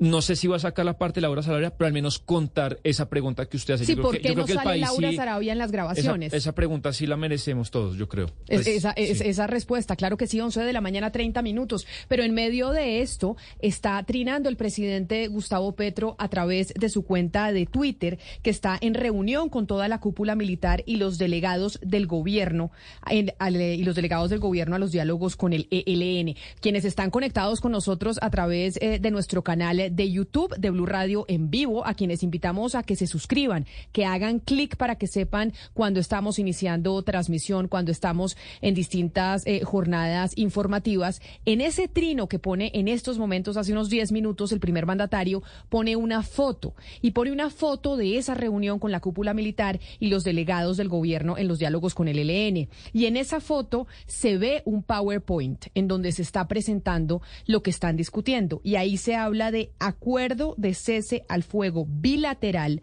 nacional y temporal. Y en el tercer punto de, ese, de esa foto que pone el presidente Gustavo Petro, hablan o se, se menciona cese al fuego a partir del 8 de junio. Hoy estamos a 5 de junio, es decir, en tres días. Eso es lo que están discutiendo en estos momentos sería. sería. el jueves, algo que no nos habían informado de eso, Claudia, de esa posibilidad de nuevamente un cese bilateral o esto es simplemente que nos estamos enterando de esa reunión y de ese PowerPoint que se está presentando con la cúpula militar. No, no nos habían eh, dicho de un posible cese al fuego eh, así de pronto. Lo que sí sabíamos es que ese era uno de los puntos que se estaba tratando en la en el último ciclo de negociación con el ELN en Cuba y que, y pues que había, digamos, como mucha expectativa de que sí se concretara, porque incluso eh, Nicolás Rodríguez Bautista sacó una carta hace nada más unos días en la que daba prácticamente por hecho que el cese al fuego iba a ser una conclusión de este ciclo. Eh, ahora bien, también Camila hay que preguntarse por qué justamente esa es la foto eh, que trina el presidente, eh, digamos un poco tal vez la, la, la, necesidad o la intención de cambiar la conversación mediática que se está dando por cuenta de las de las declaraciones del ex embajador Benedetti, pues porque obviamente esto se vuelve noticia, ¿no? La posibilidad o la o la concreción de un cese al fuego en tan solo dos días. Sí, distrae un poco, Claudia, la, la atención de la opinión pública, sin duda, eh, esta posibilidad de un cese juego con el ELN. En eso estaba trabajando el senador Iván Cepeda desde hace mucho tiempo. No lo había logrado hasta ahora en medio de este escándalo por las grabaciones de Armando Benedetti. Tal vez en el transcurso de este lunes se va a hacer el anuncio de ese cese al fuego con esta guerrilla y obviamente la intención del gobierno va a ser tratar de mitigar un poco el impacto mediático por todo esto que ha dicho Benedetti en esos audios publicados por semana y, y pues obviamente distraer un poco la atención, aunque va a ser muy difícil porque va a estar el gobierno muy concentrado, obligado a estar concentrado durante muchos días en responder a las inquietudes que han surgido a propósito de todo esto que ha dicho Benedetti, el tema de, de Laura Sarabia y demás. Ese trino que acabamos de mencionar lo acaba de borrar el presidente Gustavo Petro. Ahí lo tenemos en la imagen de nuestro canal de YouTube de Blue Radio en vivo. Tenemos, digamos, el pantallazo que tomamos nosotros de ese trino que subió el presidente en donde se ve en la reunión con la cúpula militar y los delegados del gobierno en los diálogos con el ELN, que se habla del cese al fuego y del punto 3 que aparece en la diapositiva del PowerPoint de que ese cese al fuego podría empezar a partir del 8 de junio. Acaba de borrar el presidente Gustavo Petro ese trino, pero en medio de todo lo que estamos viendo, de la información que se divulga, Claudia, no, ya, ya no sabe qué pensar. ¿Es un error de comunicaciones del presidente Gustavo Petro? ¿Es una estrategia para que entonces empecemos a hablar de otra cosa? Yo, la verdad, en medio de toda esta situación, ya queda uno supremamente confundido de lo que se expone a través de redes sociales y de lo que quiere que discutamos. Pues recuerde que hace unos días él había dicho por un trino eh, que causó mucha polémica, que ese trino, el de los niños, ¿no? El de los niños de la búsqueda, los que están perdidos en las selvas del Guaviare, que ese trino del que supuestamente los habían encontrado, que ese no lo escribió él. Uno piensa, este lo habrá escrito él, pues si está en un consejo eh, de gobierno, de pronto no debe estar trinando, de pronto sí lo escribió otra persona, No, inadvertidamente. debes- eh, mire, Claudia, cuando uno va a reuniones con el presidente Gustavo Petro, el presidente no suelta ese celular. No lo suelta. Entonces, que haya estado en una reunión con la cúpula militar y que esté con los delegados del gobierno para esos diálogos con el ELN, yo no diría que es indicador de que no es él el que trinó. No, no, yo me lo pregunto, no lo sé, eh, porque pues también en un, en un, en una cosa tan seria, pues con las cosas que están pasando, uno dice debería dejar el celular al lado y concentrarse netamente en lo que está pasando, pues, Eh, pero, pero de pronto sí lo, sí lo puso él. Ahora. Si lo puso y no se dio cuenta que estaba revelando la noticia del, del Claro. cese al fuego, o si lo escribió otra persona y esa otra persona tampoco se dio cuenta O y fue no lo planeado revelar y así. nos, y nos quieren poner a hablar de eso y no de lo otro. Es que ya uno ni, no tiene ni idea cómo funcionan las comunicaciones. Eh, pero él maneja el trino, Camila, eso no tiene, no, no dudemos de eso. O sea, los errores de ortografía y de digitalización son de Gustavo Petro. Sin duda él maneja su No, no, propio Twitter y, y no se le puede responsabilizar de eso a un, a un comunicador de, de la, de la Casa de Nariño. Hugo Mario. Oscar. Pero es que la Yo otra creo esto persona hace que parte un poco de la trino- angustia y, y de la zozobra y de estos momentos difíciles que vive el presidente Petro, ¿no? Está un poco, digamos, estresado por todo lo que está pasando. Hugo Mario, no, está demostrado que el trino, no es Twitter, no es la fortaleza del presidente, pero además la, otra persona que uno pensaría que podía escribir el trino es Laura Sarabia, y yo creo que Laura Sarabia no está para escribir trinos en este momento. Pero lo, lo- lo- que sí es importante en este caso, yo creo que es lo que, lo que llama la reflexión, es que hay una contraparte, que es el LN. Entonces seguramente también todo este tipo de, de anuncios, porque, porque hay que recordar que muchas veces también el LN le responde al presidente o le responde al gobierno o le responde al comisionado Rueda diciéndole no es eso lo que nosotros queremos, no es eso lo que nosotros hablamos en la mesa, entonces los hacen quedar como mentirosos, los hacen quedar muy mal. Entonces yo creo que en estos casos también hay que tener muy presente, a pesar de la situación difícil, lo que se está viviendo, el momento coyuntural que está viviendo el gobierno, es muy importante tener presente la contraparte. ¿Qué está pensando el ELN de estos anuncios del gobierno, cualquiera sea el motivo? si es distractor, No, no son si es lo, lo que quiera. Pero esto no son anuncios, es... es La un- yo creo- filtración de una foto Eh, yo creo que es de un una error, reunión. Claro, es un error de comunicación y hacen bien en borrarlo porque es que es información que no tiene contexto. Entonces, y además de seguridad nacional, yo creo que fue un error. Se dieron cuenta, pucha, estamos revelando algo que, que, que es una reunión secreta y ah, borrémoslo. Yo Pero, lo- pero el que se cometió el error fue el presidente de la República, Gustavo Petro. Sí, no, un error, sea de él o de su community manager, pero claramente es un error.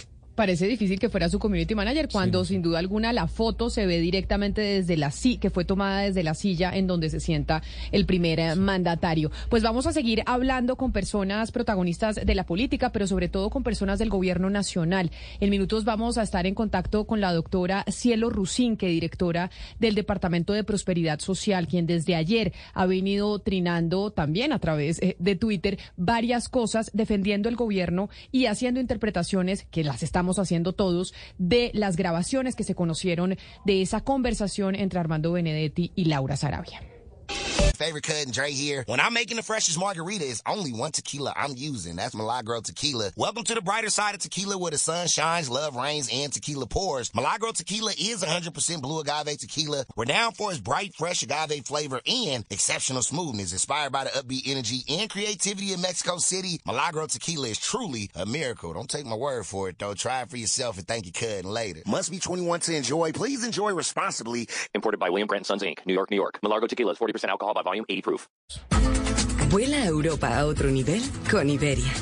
Descubre la clase turista premium y disfruta de más espacio y comodidad por un poco más. Una forma de volar tan confortable que el viaje se te pasará volando. Bienvenido a la clase turista premium de Iberia. Europa más cerca de ti. Lo que pasa más allá de nuestras fronteras en Mañanas Blue. Y antes de ir con la doctora Cielo Rusín, que directora de Planeación eh, de Prosperidad Social, a las 11 de la mañana, 39 minutos, hay noticias electorales a nivel internacional. Vámonos para los Estados Unidos, Gonzalo, porque también allá están en plena contienda o empezándola con miras a las elecciones presidenciales. ¿Quién del Partido Republicano anunció que se lanza al ruedo?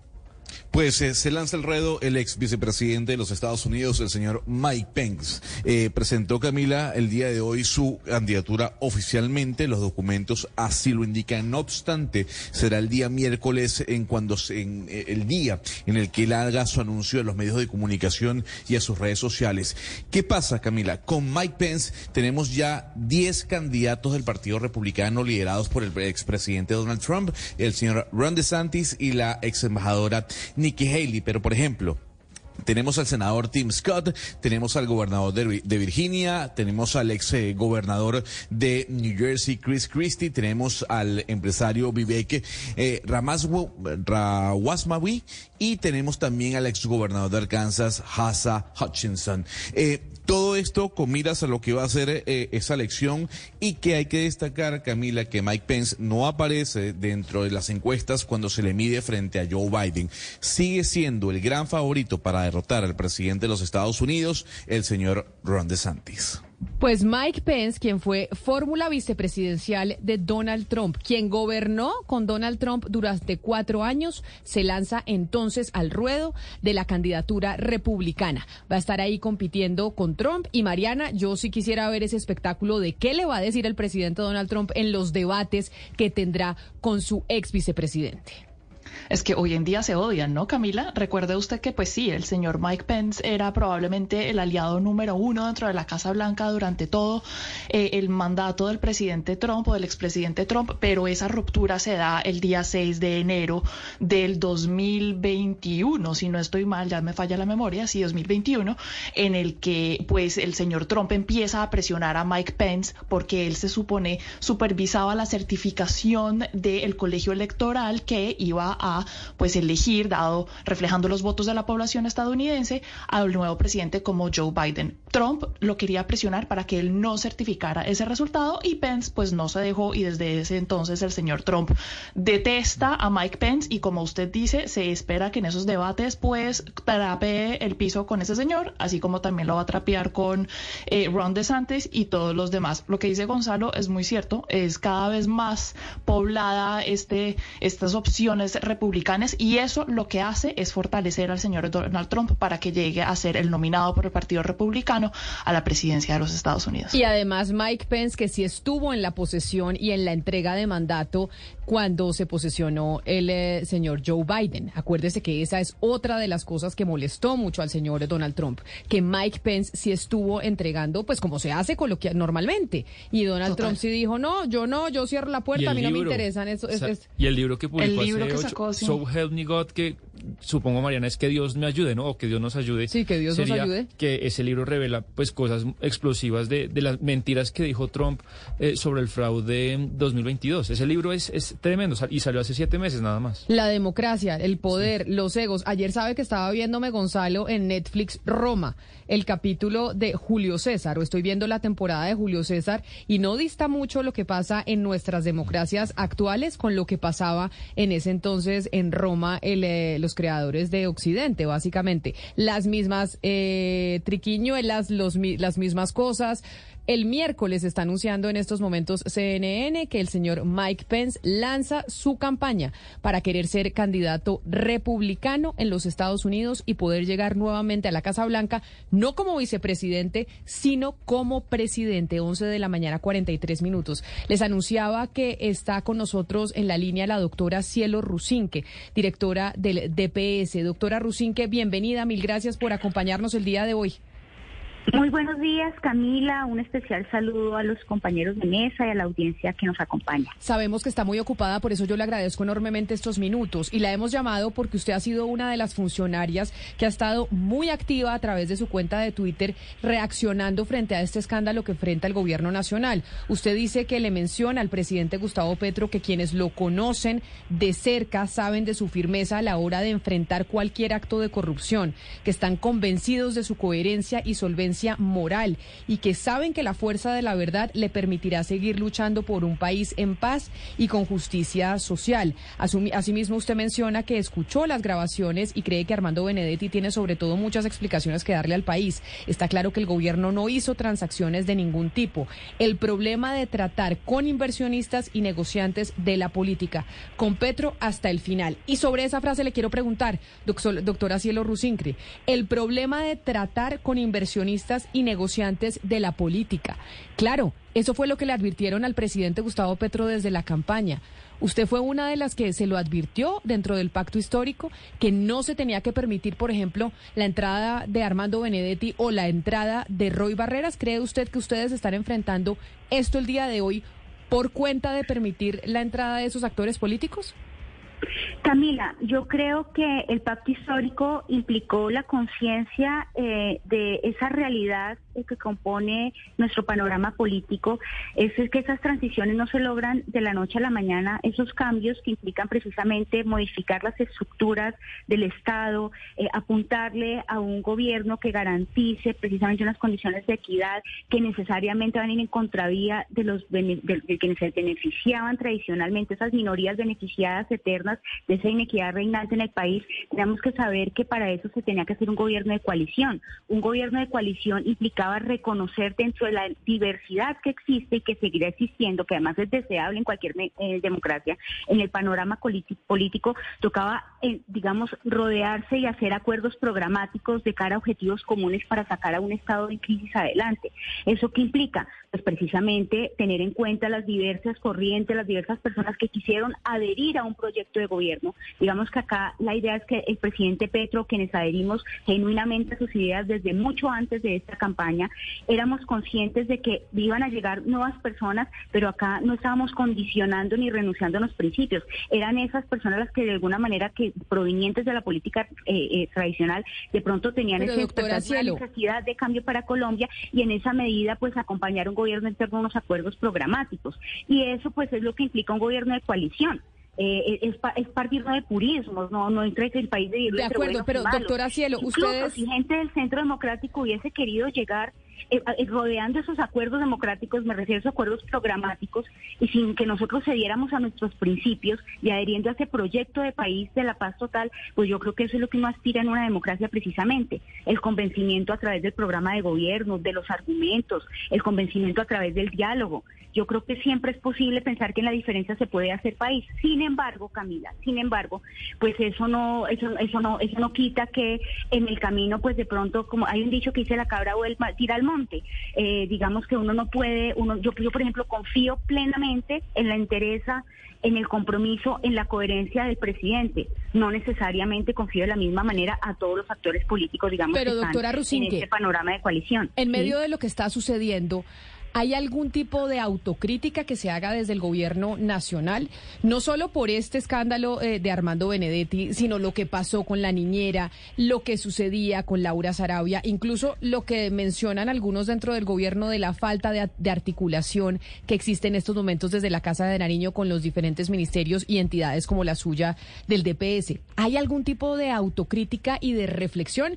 Porque digamos como que ayer el presidente trina una foto de él con su hija diciendo, angustiados, no que va como con una serie de cinismo hacia, hacia la ciudadanía que usted eh, pues replica. No, hay una, no, hay una reflexión alrededor del tema. Claro si me permite, yo no lo veo primero esa, imagen como una forma de cinismo, es una manera de mostrar tranquilos el que nada de nada teme. Yo creo que aquí hay un interés porque perdamos el foco. Yo creo que esto se da en un panorama que no podemos perder de vista, un contexto que no podemos desconocer, que es el de las reformas políticas, el de las declaraciones de Mancuso en la JEP, en las explicaciones que le estamos pidiendo al señor fiscal en torno a esas denuncias que existen sobre el, el asesinato sistemático de los líderes sociales por parte del CAN del Golfo y quienes detrás estaban detrás de esos asesinatos y dando los nombres para que asesinaran a esos líderes sociales. Esto se da en un panorama en el que se está haciendo una lucha y se están teniendo resultados palpables reales día a día en, materia de la política antidrogas, con la erradicación,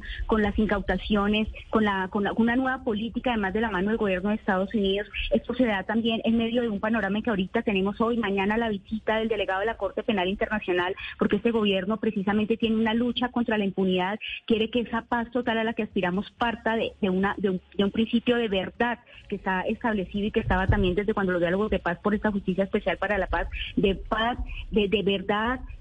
de reconocimiento, de restitución, de reparación para las víctimas y de garantías de no repetición. Y yo creo que esa verdad precisamente que necesita el país para poder pasar la página de la violencia de tantos años en Colombia y para poder aspirarle a un país más igualitario y donde tengamos todos garantías, eh, digamos, de vida y de participación, mm, pasa por una serie de, acciones que van en contravía de los intereses de una minoría que siempre se ha beneficiado de este statu quo y de esas condiciones y de esa violencia y que es en parte los grandes, porque digamos, no, nunca hemos sabido, principalmente no, llegamos, no hemos llegado al origen de estos vínculos entre paramilitarismo, narcotráfico y política. Aquí yo lo que veo es un gobierno comprometido que en la medida que existe algunos eh, señalamientos o algunas acusaciones graves de algún funcionario se toman medidas inmediatamente, se apartan las personas de su cargo, diferente a lo que se hacía en otros gobiernos, Camila, que se mantenía la gente obstruyendo la justicia desde una posición de poder y precisamente ante lo que eso implica en términos de gobernabilidad. Aquí se han tomado medidas inmediatamente y precisamente no tenemos nada que tener en el sentido que si nadie está negociando principios.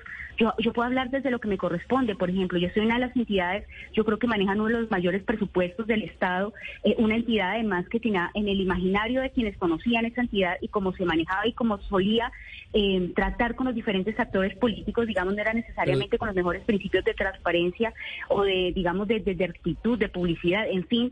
Y ahorita, pues yo lo que puedo dar es, es que el presidente Gustavo Petro a mí me ha respaldado siempre en, las decisiones y nunca me ha sometido a ningún tipo de acuerdo, ni amañamiento, ni acondicionamiento politiquero, ni nada de eso que, han querido dejar ahí en entredicho muchas pero es que yo creo que no, no, hay que perder el foco. Y perdón interrumpir la directora Rosinque, y pues queda muy claro que usted respalda y conoce muy bien al presidente y que usted no tiene ninguna duda de su decencia y honorabilidad, pero acá estamos hablando pues no si el presidente cometió un ilícito, no, sino estamos hablando de, de quien manejó y fue el corazón de la campaña presidencial. ¿Qué debería ser el pacto histórico honrando eso que usted dice de ser honestos, de apartarse de la corrupción, para que la justicia y el país conozcan si esto es cierto o no? O sea, ¿cuál debería ser la, postura del, movimiento? No solo, de, no solo de Benedetti, sino también de Laura Sarabia, doctora Rusinque, porque seamos sinceros, si esto hubiera pasado en otro gobierno, ustedes desde la oposición hubieran salido a las calles y hubieran hecho absolutamente de, todo. Si esto pasa en otro gobierno, pero es que mire la diferencia es fundamental. Aquí no estamos manteniendo las personas que tienen que están en entrevista ante la opinión pública. Las decisiones fueron drásticas, contundentes e inmediatas. Estas dos personas que tienen los señalamientos eh, tienen que, digamos, de alguna manera responder ante la justicia con las condiciones y obviamente bajo los principios de, acceso a la justicia, de que se respete el debido proceso, la presunción de inocencia, que demuestren su inocencia o que demuestren, por ejemplo, las acusaciones y lo que refiere eh, Armando Benedetti eh, son muy graves. Él tendrá que que todo esto en el marco legal y en las instancias que corresponden explicar, digamos, de manera de manera satisfactoria ante la opinión pública. Lo que no podemos es responder todo el gobierno del presidente Petro, ni nosotros que hacemos parte de este gobierno de manera genuina, que oramos día tras día por sacar adelante las causas que nos corresponden a las necesidades que hemos estado al frente, que nunca hemos cedido en ninguna manera en, materia de corrupción, que no vinimos acá como transaccionistas ni a beneficios personales, ni hicimos en esto una inversión para sacar ningún rédito ni de ningún tipo, pues no podemos permitir que nos metan acá como en una en una narrativa en la que mejor dicho es un gobierno como los anteriores y que más o menos todos somos responsables de lo que haya o haya dejado de hacer alguno de los que hace parte del gobierno marginalmente. Digamos que acá las responsabilidades son individuales. Claro, pero aquí no, pero no, pero doctora Rusín, que lo que pasa es que sí hemos tenido episodios muy discientes y que finalmente no vienen desde la oposición, sino directamente desde adentro. Lo que pasó con el hijo del presidente Gustavo Petro, Nicolás Petro. Ese fue uno de los primeros incidentes que habló de plata desde la campaña. Y aquí estamos además viendo unas grabaciones del ex embajador Armando Benedetti en, eh, conversaciones con Laura Sarabia, las dos personas que viajaban con el presidente a todos lados. Claro que usted está diciendo que no los pueden meter a todos en la, eh, en, la misma canasta, pero pues sin lugar a dudas acá ahí pasó algo muy grave con el gobierno nacional. Doctora Cielo, no se me vaya, espere un momento, porque acá me están diciendo que hay noticia de última hora en el Consejo Nacional Electoral, que está allá Andrés Carmona. Andrés, ¿qué está pasando con el Consejo Nacional Electoral y qué dijeron? Camila, mucha atención porque el Consejo Nacional Electoral acaba de emitir un auto solicitando los testimonios, requiriendo los testimonios del ex embajador de Venezuela, en Venezuela, Armando Benedetti, y la jefa de gabinete Laura Sarabia. Este auto está proferido por el magistrado oponente que lleva la indagación preliminar sobre la presunta violación de topes de la campaña Petro Presidente, el magistrado Benjamín Ortiz. Para ello, para este auto, el magistrado también la revista Semana que le haga entrega de los audios que ya han circulado todo el día y que aquí en Blue Radio también hemos eh, sacado del ex embajador Armando Benedetti en el que habla de financiación de la campaña, 15 mil millones de pesos, recursos para la campaña en la costa. Esta citación estará hecha para el 13 de junio a las 9 de la mañana, donde tanto Benedetti como Sarabia deberán asistir al Consejo Nacional Electoral para dar testimonio sobre todo lo que conocen frente a la financiación de la campaña. Repetimos, el Consejo Nacional Electoral acaba de solicitar interrogatorio, indagación a el ex embajador en Venezuela, Armando Benedetti, y a la ex jefa de gabinete, Laura Sarabia. Camila. Gracias, Andrés Carmona, desde los pasillos del Congreso de la República. Ahí lo veían ustedes a través de nuestro canal de YouTube, quienes están conectados con nosotros y quienes hacen parte de nuestra comunidad en ese canal de Blue Radio en vivo. Entonces, el eh, magistrado del Consejo Nacional Electoral, el doctor Benjamín Ortiz, cita a la ex jefe de gabinete Laura Salavia y al ex embajador Armando Benedetti el próximo 13 de junio para que den declaraciones porque ya ese alto tribunal está investigando sobre los topes de la campaña, sobre los dineros que ingresaron a la campaña de Petro Presidente y además solicitará a la revista Semana los audios que publicó. Ahora sí, eh, sigo con usted, doctora Cielo Rusinque, sobre esto que estábamos hablando, que usted dice no nos pueden meter a todos en la misma canasta. Pero acá por eso le reitero, no hay ni siquiera un acto de contrición de decir hay que retomar el rumbo, hay que mirar qué es lo que vamos a hacer porque las cosas no van andando bien? A ver, yo quiero hacer una claridad. Cuando cuando dije necesariamente que nos, no nos deben meter a todos en la misma canasta, yo creo que precisamente la justicia la que debe determinar eventuales responsabilidades, digamos, en torno a estos hechos que, que, que, se están denunciando.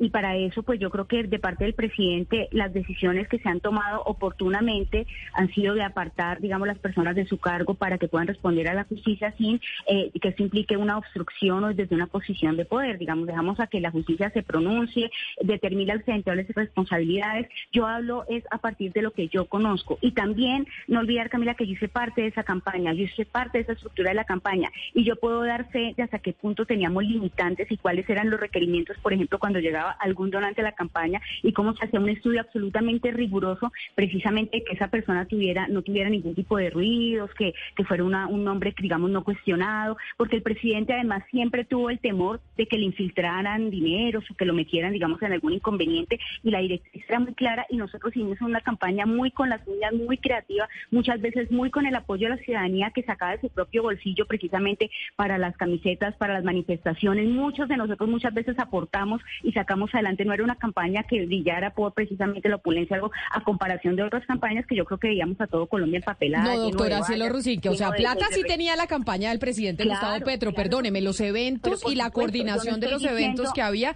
no es como que fuera una campaña que no tenía un peso. Fue la que más gastó. No, fue la, diciendo, en términos, en términos de gasto, fue una de las campañas que más gastó en las elecciones presidenciales. No estoy que no tuviera un peso, pero pues yo no, al menos lo que yo sé es que tuvimos muchas restricciones y que comparamos de, cara a otras campañas, por ejemplo la de Federico Gutiérrez, y pues nosotros estábamos lejos de tener aproximadamente, digamos, como la misma inversión y tuvimos sí pues el respaldo popular, que eso no se puede desconocer, porque es que esas manifestaciones multitudinarias a todas partes, pues yo creo que mal podrían decir que eran producto de, de, de en fin, de lo que hacía la política tradicional en otros tiempos. La gente se movilizó de manera multitudinaria en torno, a, este, en torno a este proyecto político y los resultados se vieron. Ahora, si existe algo para endilgar en términos de la financiación, algo cosa que digamos, estoy absolutamente segura, si llegara a ser así, que no lo creo verdaderamente, pues el presidente Gustavo Petro, las personas que hicimos parte de esa campaña, no tenemos nada que ver con eso y habría que mirar que, que investiguen, a ver a dónde es de esa plata que refieren o qué es lo que están dejando, porque además no es muy claro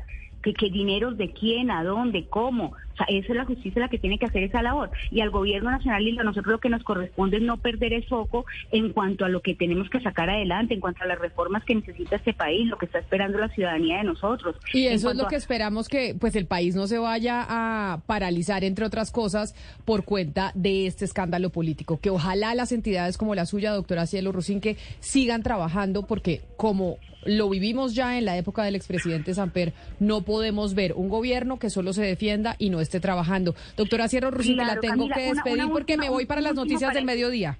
Un último paréntesis, Camila, mira que yo estuve en ese espacio defendiéndome de unas acusaciones que de hecho la senadora Paloma Valencia me hizo públicamente, me sacó por er, artículos de opinión, me referenció, me señaló. Ella retiró sus tweets retiró todas esas falsas afirmaciones y sin embargo pues ahí queda el daño, ¿no? Yo salí, di todas las explicaciones, ahí de hecho están fijadas en mi perfil, pero siempre se teje como ese ambiente de desconocimiento de lo que estamos haciendo, de tergiversación, de dibujar este gobierno, precisamente porque yo creo que hay demasiado interés para que acá no se logre la equidad a la que estamos apostando, no se logre cumplir con esos compromisos de gobierno por los que estamos, como los que estamos luchando y no se logre sacar adelante pues precisamente esas verdades que espera el país, por ejemplo, a raíz de las revelaciones de Mancuso, que ojalá el fiscal en eso actúe también con la debida celeridad y nos permita establecer las responsabilidades en torno a ese asesinato sistemático de los líderes sociales y quienes están detrás de esas órdenes y esa lista y ese vínculo, ese vínculo entre el narcotráfico, los paramilitares y un sector eh, de pronto de un sector político colombiano y el clan del Golfo. Doctora Cielo Rusinque,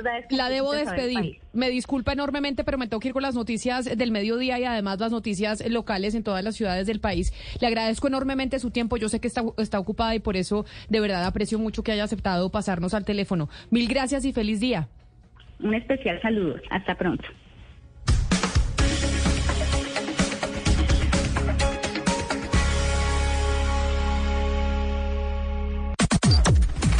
Las noticias del mediodía en Mañanas Blue.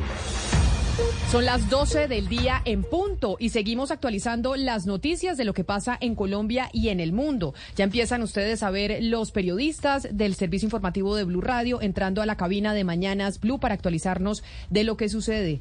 Don Slobodan Wilches, bienvenido a la cabeza del servicio informativo. Buenas tardes. Camila, muy buenas tardes. Hoy día de noticias, tsunami de noticias. Día de noticias, tsunami de noticias y por eso, si le parece, nos vamos de una vez al Congreso de la República. Sí, vamos al Congreso de la República porque ya se conocen algunas reacciones sobre la decisión del presidente de la Cámara de Representantes, David Racero, de suspender el trámite de las reformas sociales por estos escándalos de los audios del ex embajador Armando Benedetti. En el Congreso, Andrés Carmona. Así es, Slobodan, muy buenas tardes. Mire, le saludo desde el Congreso de la República. Sigue movido esta tormenta política que desataron estos audios del ex embajador Armando Benedetti. Sin duda, esta decisión de suspender el trámite de las reformas sociales ha generado un gran impacto, sobre todo en la oposición, quienes consideran que es lo adecuado, porque estas reformas ya carecen de legitimidad. Pero también quien eh, ha salido a pronunciarse ha sido el ex ministro de Salud, Alejandro Gaviria quien saluda esta decisión considerando que estas discusiones deben hacerse con mayor calma, paciencia y sin tener la influencia de factores externos como este escándalo. Pero también otro que hace eh, eh, reacción a este tema es el ex candidato presidencial Federico Gutiérrez, que hace pocos minutos ya radicó ante la Comisión de Acusaciones de la Cámara de Representantes este denuncia contra el presidente Gustavo Petro. Incluso dice que por cuenta de todas estas reformas, por cuenta de este escándalo, lo mejor que podría suceder no solo en el Congreso, sino en el país, es que el presidente Petro renuncie. Escuchemos. Yo le pido al presidente Petro que asuma la responsabilidad y renuncie a su cargo como presidente de la República. Hoy el país debe unirse y reconstruir la confianza a través de diferentes sectores sociales y políticos. Hemos visto cómo inclusive hoy ya no habrá ni siquiera función legislativa ya no habrá función legislativa, sin duda eso es también lo que está pasando en la Comisión Primera de la Cámara de Representantes, donde se iba a discutir el Código Electoral y en estos momentos se está discutiendo una proposición de aplazamiento. Es Lobodan. Gracias, Andrés. Pues bueno, ahí está. Federico Gutiérrez, quien compitió con el presidente Gustavo Petro en la contienda electoral el año pasado, llega a la comisión de acusaciones, que la conocemos coloquialmente como comisión de absoluciones. Vamos a ver si algo pasa, Eslobodan, en esa comisión y con esas denuncias. Por lo pronto, los gobernadores a esta hora le están reclamando al gobierno nacional por no haber enviado a ningún delegado a la reunión que desde hace una semana convocaron en Bogotá. Dice que los ilegales se están quedando con el control del territorio. Valentina Herrera, la molestia de los gobernadores porque nadie del gobierno nacional llegó a esa reunión. A esta hora ya son varios los gobernadores que han intervenido ante las diferentes autoridades que están presentes en este encuentro de Federación Nacional de Departamentos en el Hotel Marriott de Bogotá. Está gran parte de los altos cargos de la Policía Nacional, también la Procuradora Margarita Cabello y el fiscal general Francisco Barbosa. Sin embargo, están cuestionando que no haya llegado nadie del Gobierno Nacional. Estaba citado, por ejemplo, el comisionado de paz Danilo Rueda y el ministro de Defensa Iván Velázquez. Tampoco ha llegado el general William Salamanca, director de la Policía Nacional Dice el gobernador del Meta, Juan Guillermo Zuluaga, que es necesario que estas personas estén acá porque son las que tienen voz y voto frente a los temas de orden público, que es la mayor preocupación y por la que citaron a esta reunión. Que ya no solamente son extorsión, secuestro, intimidación a la población civil y a las juntas de acción comunal especialmente. Hoy la preocupación también es que quieren interferir en las elecciones regionales. Y lo que necesitamos hacer es pasar la ofensiva. Ya no podemos seguir solamente a la defensiva y con palabras cordiales a estos estos grupos para que se acojan a la paz. Se espera que en minutos intervenga el fiscal general Francisco Barbosa, mientras que los gobernadores insisten en que los están dejando solos ante los diferentes hechos de violencia de las disidencias del Clan del Golfo y la misma guerrilla del ELN. Y como informábamos hace algunos minutos, el presidente Gustavo Petro compartió una foto en su cuenta de Twitter en la que se observan varios detalles de lo que sería el cese fuego con el ELN, el cual podría iniciar esta misma semana. Sin embargo, el presidente borró la imagen minutos después. Santiago. Hola Loboan, buenas tardes. Y es que además son detalles muy puntuales en esa negociación. El presidente Gustavo Petro escribió en ese, en ese trino, en reunión con toda la cúpula militar y los delegados del gobierno a los diálogos con el ELN y pone una foto allí en la sala de crisis de Casa de Nariño en donde se ve una diapositiva en donde dice que este cese al fuego bilateral será nacional y temporal, que cada mes será una evaluación, dice textualmente, para identificar aciertos y oportunidades de mejora siguiendo la vocación de continuidad y progresividad, que tendría una duración de seis meses y que la vigencia sería a partir de de este 8 de junio, una fecha importante porque además recuerde usted que precisamente ese jueves será el día en que termine el ciclo en La Habana a Cuba. El presidente Gustavo Petro, como usted dice, borró el trino, puso otra foto y asegura que continúa la discusión con la cúpula, cúpula militar sobre los desarrollos hasta el momento de los diálogos con el ELN en Cuba. Hasta el final de estos diálogos se tendrán decisiones definitivas, sin embargo, pues esa diapositiva que compartió el presidente y que después borró ya da los detalles de lo que se podría estar evaluando en la negociación con esa guerrilla Loboda. Gracias, Santiago. Y precisamente sobre eso que usted menciona, ahora nos preguntábamos qué diría el NN, porque esto de un cese bilateral al fuego no es solo una decisión del gobierno nacional, también la contraparte tiene que decir algo. Y ya ha pasado en el pasado que se contradicen en las declaraciones públicas. Por eso, Mateo Piñeros, el ELN, está anunciando que levanta el paro armado que había decretado en dos municipios del Chocó desde el pasado 27 de mayo. ¿Tendrá algo que ver con lo que nos estaba contando Santiago Rincón de esa foto que publicó el presidente Gustavo Petro de la reunión con la cúpula militar y los delegados eh, del gobierno nacional en las negociaciones con esa guerrilla? Sí, señora Camila, pues sin duda el gobierno y el ELN se están alistando, lo que nos dicen es que están finiquitando esos detalles para presentarle al país pues el próximo jueves lo que sería ese cese al fuego bilateral. Como usted dice, esta guerrilla había anunciado un paro armado desde el pasado 27 de mayo en Novita y Cipí.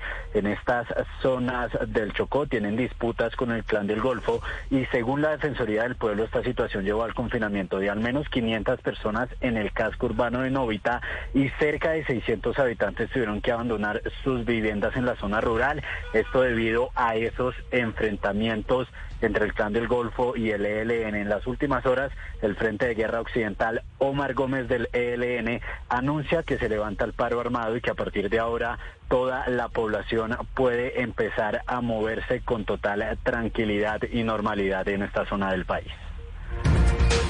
Y cambiamos de tema porque en medio de un hecho de intolerancia fue asesinado en las últimas horas un hombre de 31 años por dos de sus vecinos en un barrio de Bogotá. Fue la comunidad la que alertó a las autoridades. Felipe García.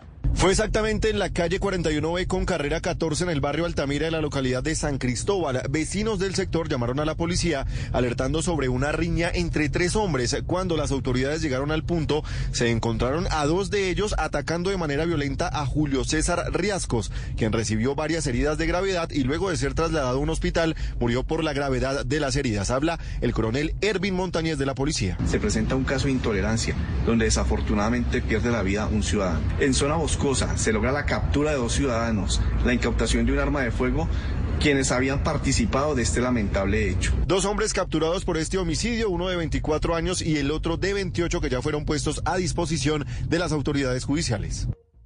12 del día, 8 minutos. Gracias, Felipe. Y ahora volvamos con noticias del presidente Gustavo Petro, porque ya firmó el decreto que hace posible un aumento del 14.62% en los salarios de quienes trabajan en las distintas entidades públicas. Hay más de un millón de servidores públicos en el gobierno central a los que se le aplicará este aumento de salario. Marcela Peña.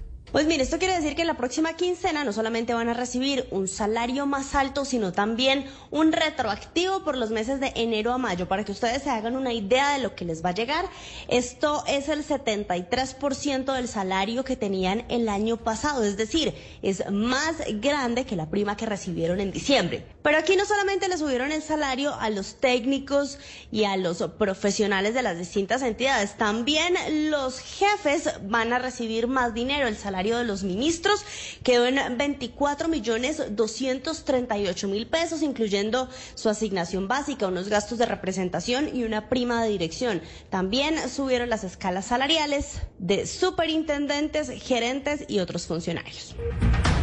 Y nuevamente el terror se apoderó de los habitantes de Nariño y Argelia en el departamento del Calco, mejor en el oriente antioqueño, por cuenta de un panfleto que comenzó a circular por parte del clan de Oriente. Karen Londoño en Medellín.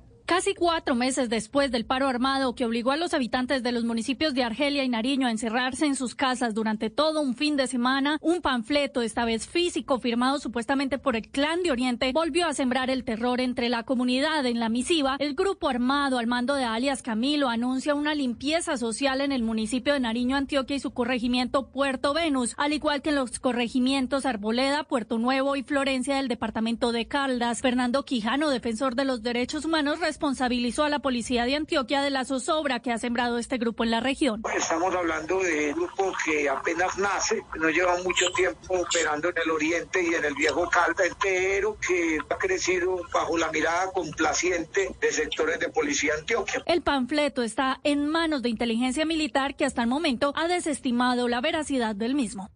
Son las 12 del día, 11 minutos. Ahora vámonos para Cartagena, porque un hombre que había sido capturado y detenido en una estación de policía fue hallado muerto en las últimas horas en circunstancias que son materia de investigación. De acuerdo al reporte preliminar de las autoridades, no tenía signos de violencia en el cuerpo. Dálida Orozco. El pasado 30 de mayo, José Manuel Patiño Portela, de 32 años, fue detenido en Cartagena por el delito de hurto calificado y agravado y recluido en la estación de policía Caribe Norte o Chambacú, como es conocida popularmente. Cinco días después de haber llegado a este lugar de detención transitoria, a la espera de ser trasladado por el IMPEC, Patiño Portela fue encontrado muerto en su celda. Sin embargo, de acuerdo al reporte preliminar de las autoridades, no presenta ningún signo de violencia. Coronel Warlington Waldron, comandante de la Policía de Cartagena. Estamos a la espera que el Instituto de Medicina Legal determine la causa de la muerte. Activamos las líneas de investigación de orden disciplinario para establecer los hechos que sucedieron. La personería alertó una vez más sobre las pésimas condiciones en las que se encuentran estos detenidos. Wonder why it's called a mixtape? Because it's a mix of history and ambition, just like Remy Martin VSOP. They are a blend of the best. The best DJs and rappers. The best samples. The best drops in the game. Find DJ Shortcuts Remy Martin VSOP mixtape mural located at 11th and Folsom Street and scan it for a chance to attend the exclusive Remy event. Remy Martin Cognac, 40% alcohol by volume. Imported by Remy Cointreau, USA, New York, New York. Please drink responsibly.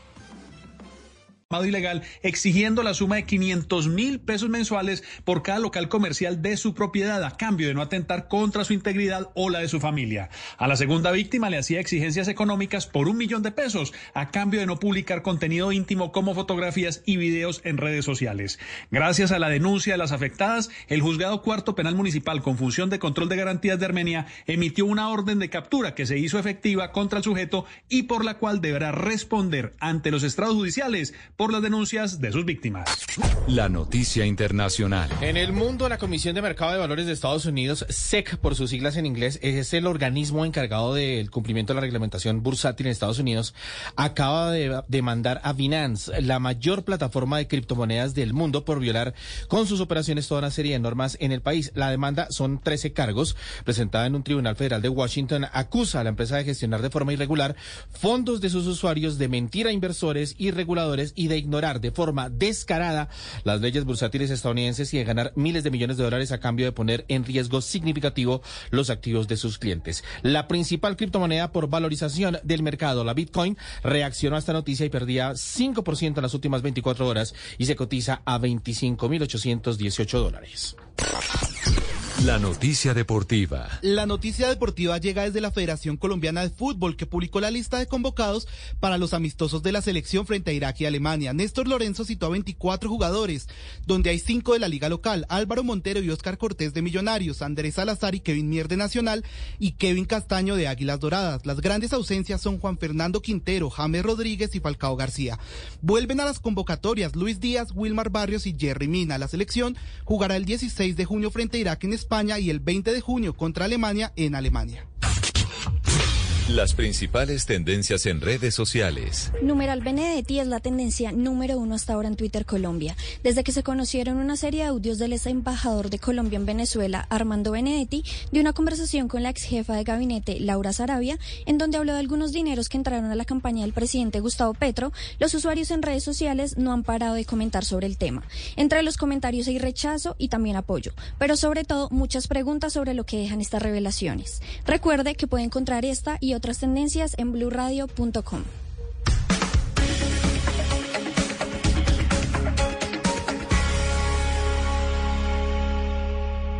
Llega el mediodía.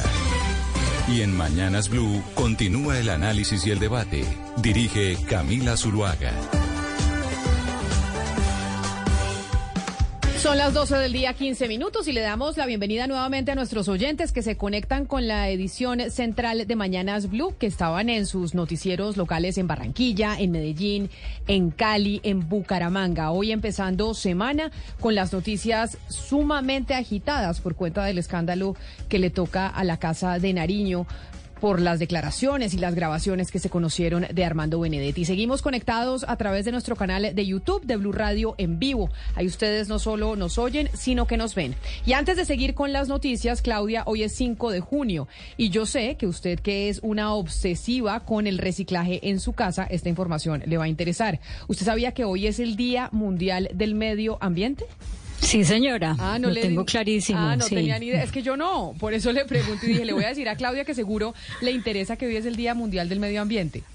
Pero recibo todos los tips que me quiera dar para seguir eh, con mi obsesión de, de, de, ser más amigable con el medio ambiente. Pues Bavaria le manda un mensaje y se lo voy a, a leer ver. directamente porque usted que está obsesionada.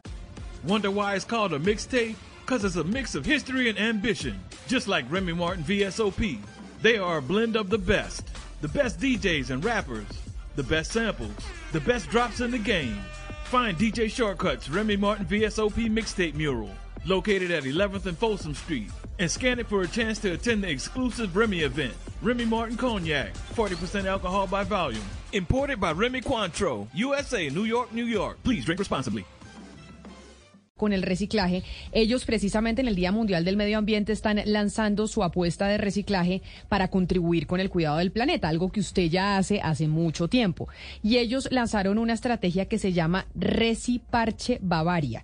Y ese, Recipa, ese Reciparche lo que busca es que ellos se van a comprometer a trabajar directamente con 5 mil recicladores de oficio. ¿Usted tiene un reciclador directamente que va a su casa, Claudia, a recoger el reciclaje? O sea, ¿usted tiene esa relación directa con el reciclador?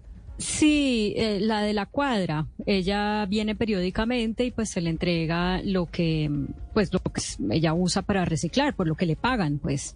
Pues en el Reciparche Bavaria van a trabajar con esa recicladora como la suya. Sabe que yo quisiera en, mi edificio yo no sé y yo no he podido con, conocer directamente el reciclador y quisiera hacer ese reciparche de Bavaria con el reciclador directamente que va a la casa, porque ellos con esos cinco mil recicladores de oficio y con varias empresas aliadas, lo que van a buscar es fortalecer la cadena del reciclaje y seguir aportando al mejoramiento de la calidad de vida de los recicladores. Porque si usted se pone a pensar, tiene uno de los trabajos más duros es ser reciclador. Usted enfrentarse directamente a la basura cuando hay gente que no es consciente de separar en su casa, a ellos les toca directamente hacerlo en la calle. Entonces es hacer un llamado directo a la ciudadanía, oiga, sean conscientes y mejoremos la calidad de vida de estas personas que lo que hacen de manera silenciosa es todos los días contribuir al cuidado del medio ambiente.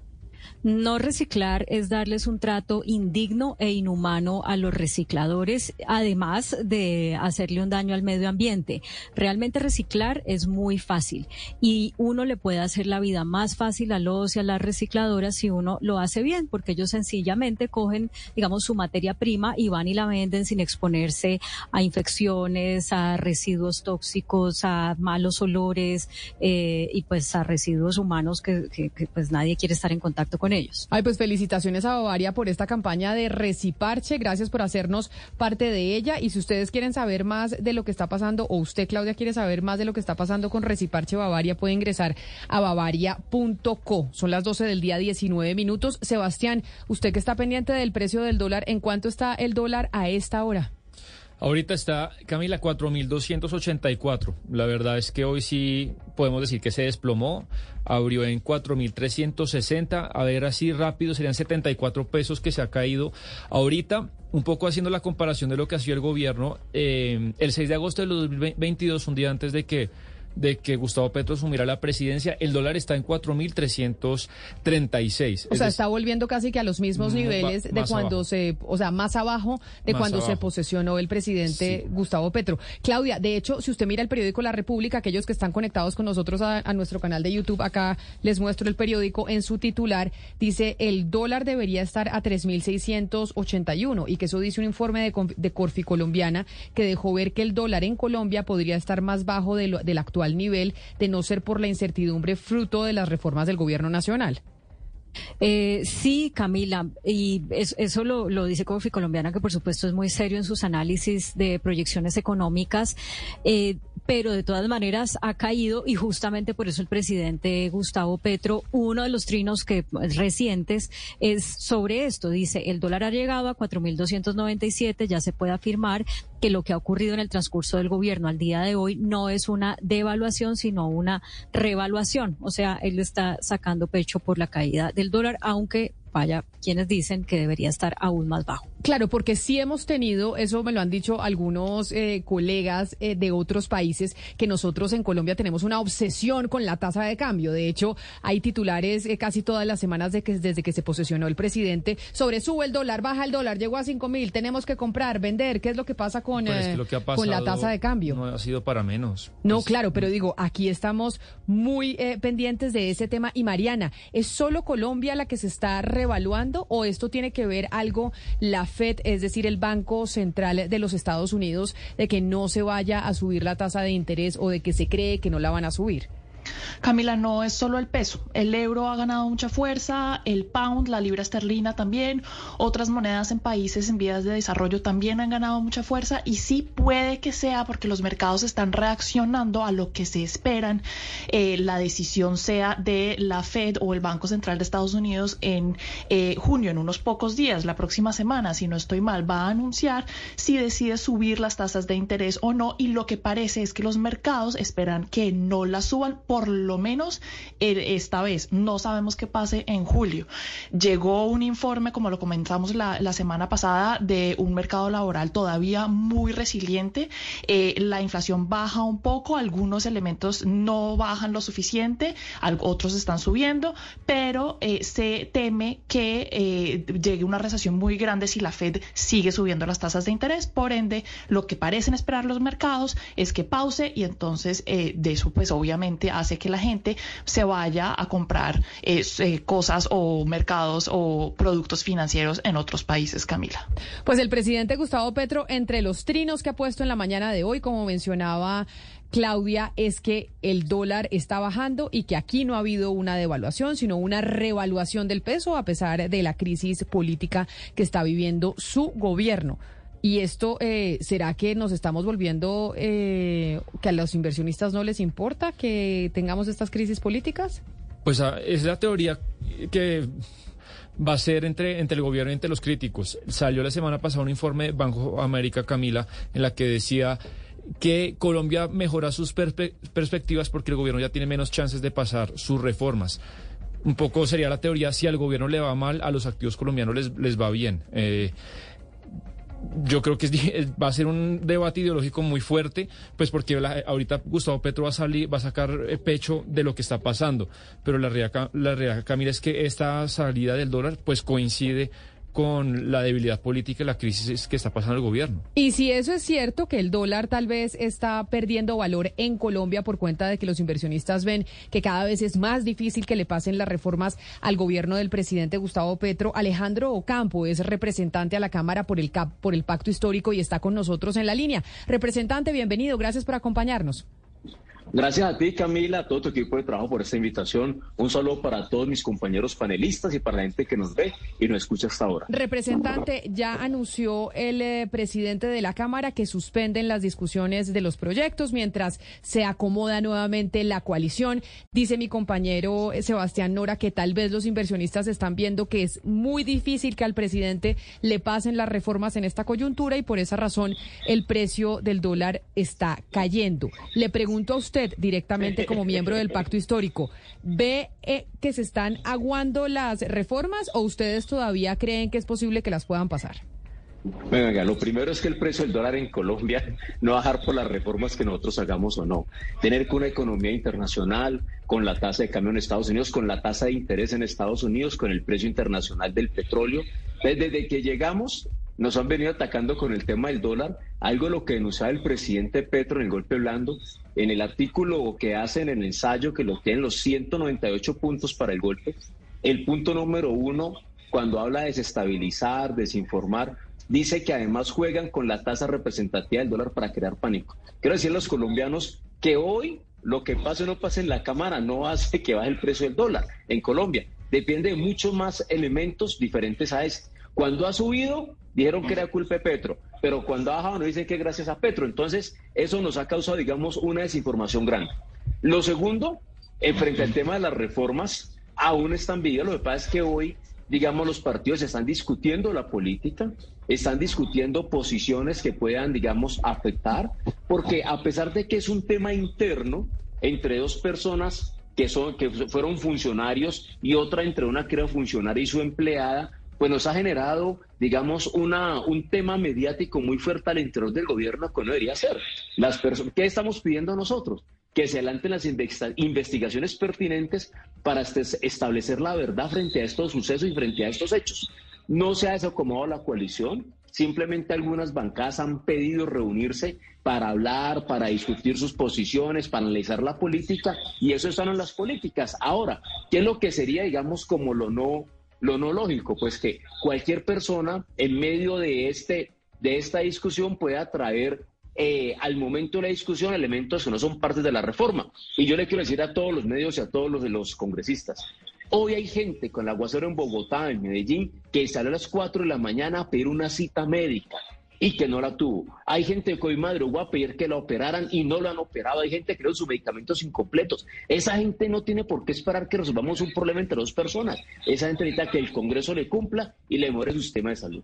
Claro, y precisamente sobre eso que usted está mencionando, déjeme saludar a esta hora a Felipe Campos, que es gerente de inversión y estrategia de Alianza Valores y Fiduciaria. Señor Campos, bienvenido, mil gracias por atendernos. Y ya que el presidente Gustavo Petro, a través de su cuenta de Twitter, expone que el dólar está bajando de precio, que acá ha habido es una revaluación con todo este escándalo que se ha vivido del ex embajador Armando Benedetti y su jefe de gabinete Laura Sarabia. Explíquenos usted como experto realmente a qué obedece ese comportamiento de la tasa de cambio, que además hemos estado tan pendientes desde hace algunos meses aquí en el país. Eh, Camila, buenos días, un saludo a todos los oyentes. Y sí, en realidad el, la tasa de cambio en Colombia ha sido todo un carrusel. El año pasado Colombia tuvo la tercera moneda más devaluada del mundo. Solo, le, solo nos ganó Turquía y Rusia. Y todos los países latinoamericanos nos ganaron y fueron los líderes del mundo. O sea, Colombia el año pasado perdió cerca de 20 y 30% frente a las monedas latinoamericanas, lo cual es atípico y Camila es atípico. En los últimos 20 años no ha pasado. Entonces el año pasado pasó algo raro en la moneda.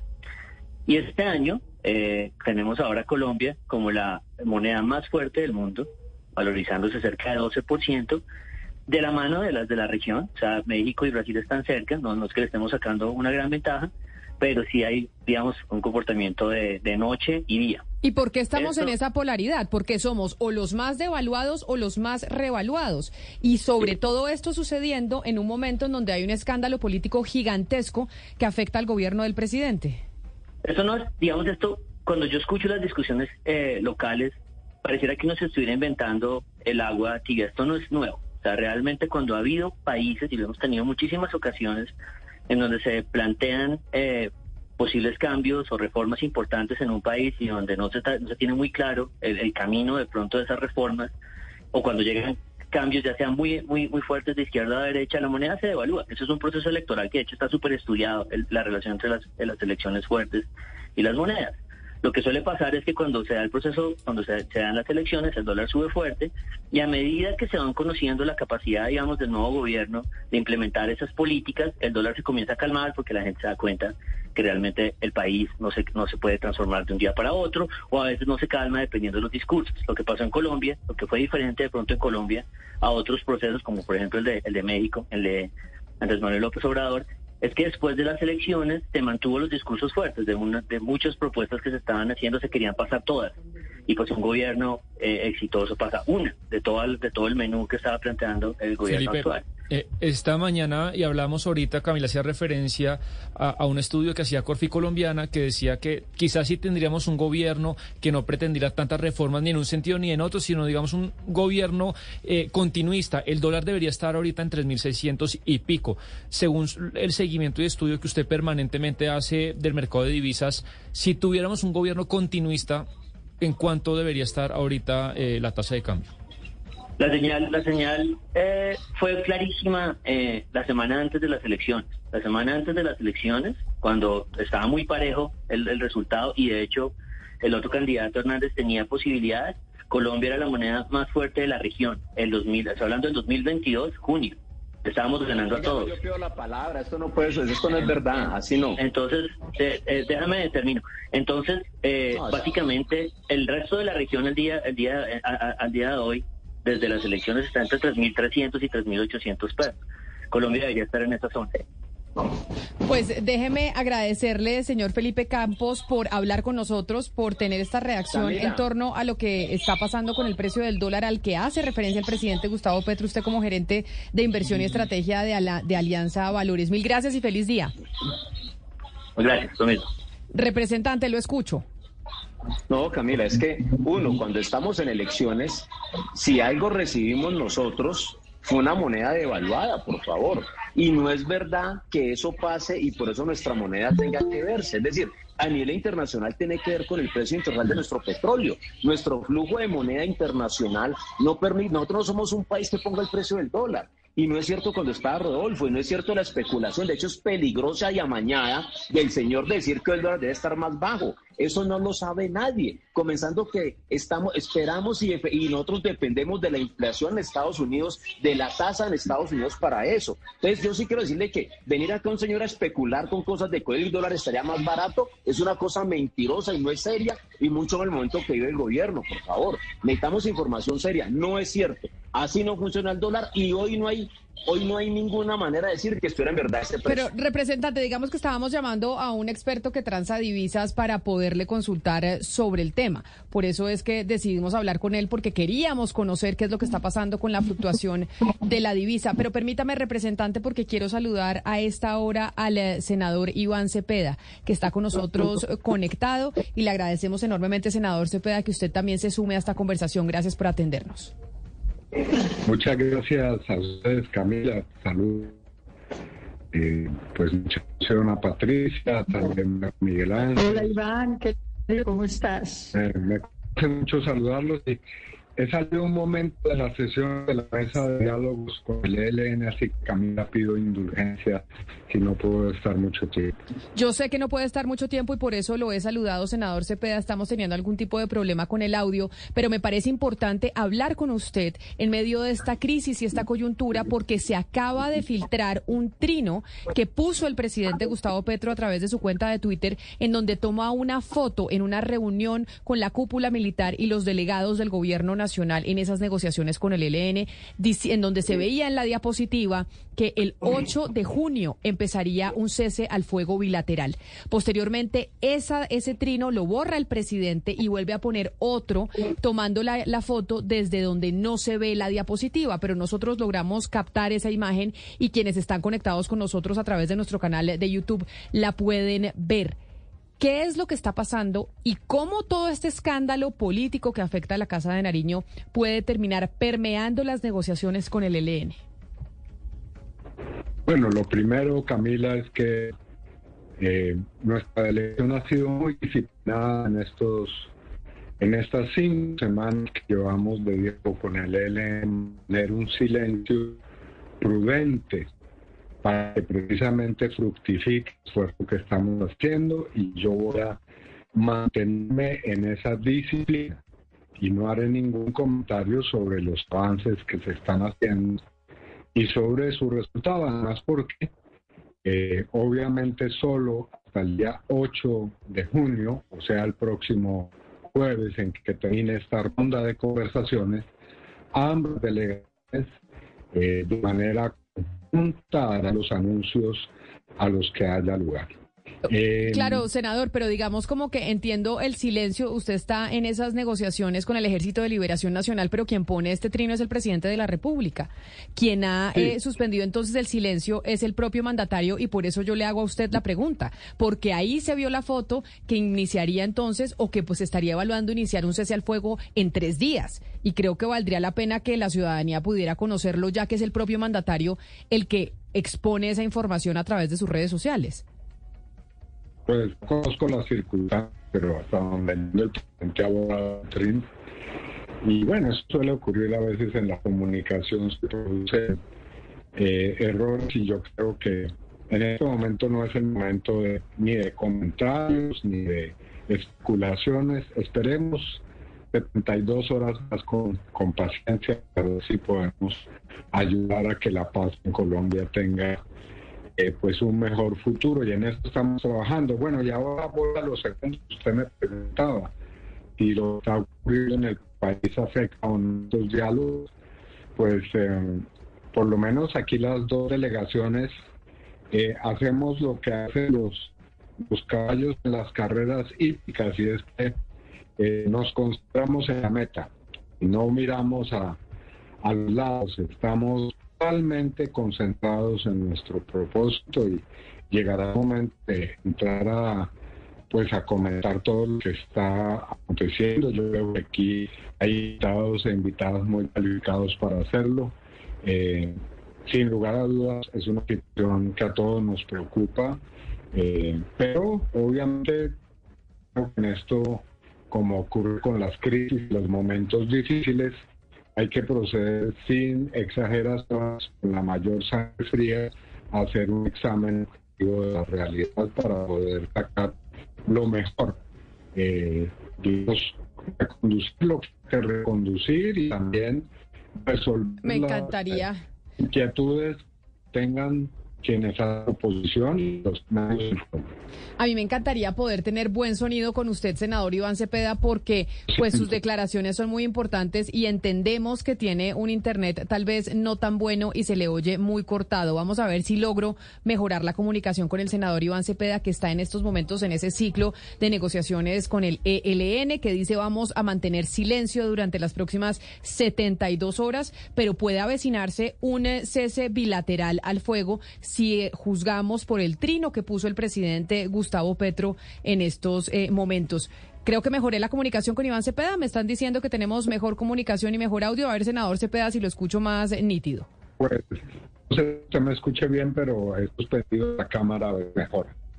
Pues lo a- suspendo la cámara, pero igual eh, se le oye un poco entrecortado. Le, quizá la última pregunta que le hago a usted, entendiendo que nos atiende desde La Habana, y es, ¿usted estuvo a favor o en contra de la sumatoria de líderes políticos como Roy Barreras, como Armando Benedetti en su momento a la campaña presidencial de Gustavo Petro? ¿O usted cree que haberlos incluido significa que en este momento estén metidos en, eh, en estos eh, problemas que está viviendo la Casa de Nariño? Bueno, yo, he, yo he criticado lo que ha habido que criticar oportunamente y eso lo he hecho de una manera muy clara y muy llana. Yo he tenido una relación con Riveras desde años y creo que ha hecho un aporte importante al trabajo de nuestro gobierno, ha contribuido a desarrollar la agenda pública, eh, el desarrollo del trámite legislativo, en fin. El caso de Benedetti es otro y frente a ese caso tengo opiniones críticas eh, frente al, la, digamos, o, con relación a las cuales haré de mi Vamos, eh, lamentablemente no pudimos mejorar la comunicación. Senador Iván Cepeda, mil gracias por estar con nosotros hoy aquí en eh, Mañanas Blue. Y déjeme conectar entonces al abogado Miguel Ángel del Río, quien era candidato o tuvo la intención de ser candidato en su momento por la lista del Pacto Histórico a la Cámara de Representantes en la costa. Abogado del Río, bienvenido. Mil gracias por acompañarnos hoy aquí en Mañanas Blue. Camila, un saludo especial para usted y para todos sus televidentes. Gracias por la invitación. En su momento, usted quiso ser candidato y estar en esa lista y mencionó algo sobre Armando Benedetti, recuerdo muy bien, y dijo, yo definitivamente no voy porque decidieron darle ese puesto a Armando Benedetti. Por favor, recordemos, mi doctor del Río, qué fue lo que pasó en su momento con esa lista a la Cámara de Representantes en la costa y en Barranquilla. No, no, Camila, la, ahí hay una corrección. El tema fue con el actual representante Ahmed Escaf. Claro, pero que mencionaban que Ahmed Escaf era la ficha de Armando Benedetti y que por esa razón no estaba usted como cabeza de lista en eh, la Cámara de Representantes en la costa. Sí, yo creo, yo creo que eso sí es cierto. Que, pues en términos generales, Ahmed Escaf en su momento era eh, la persona que quería el pacto para ese espacio.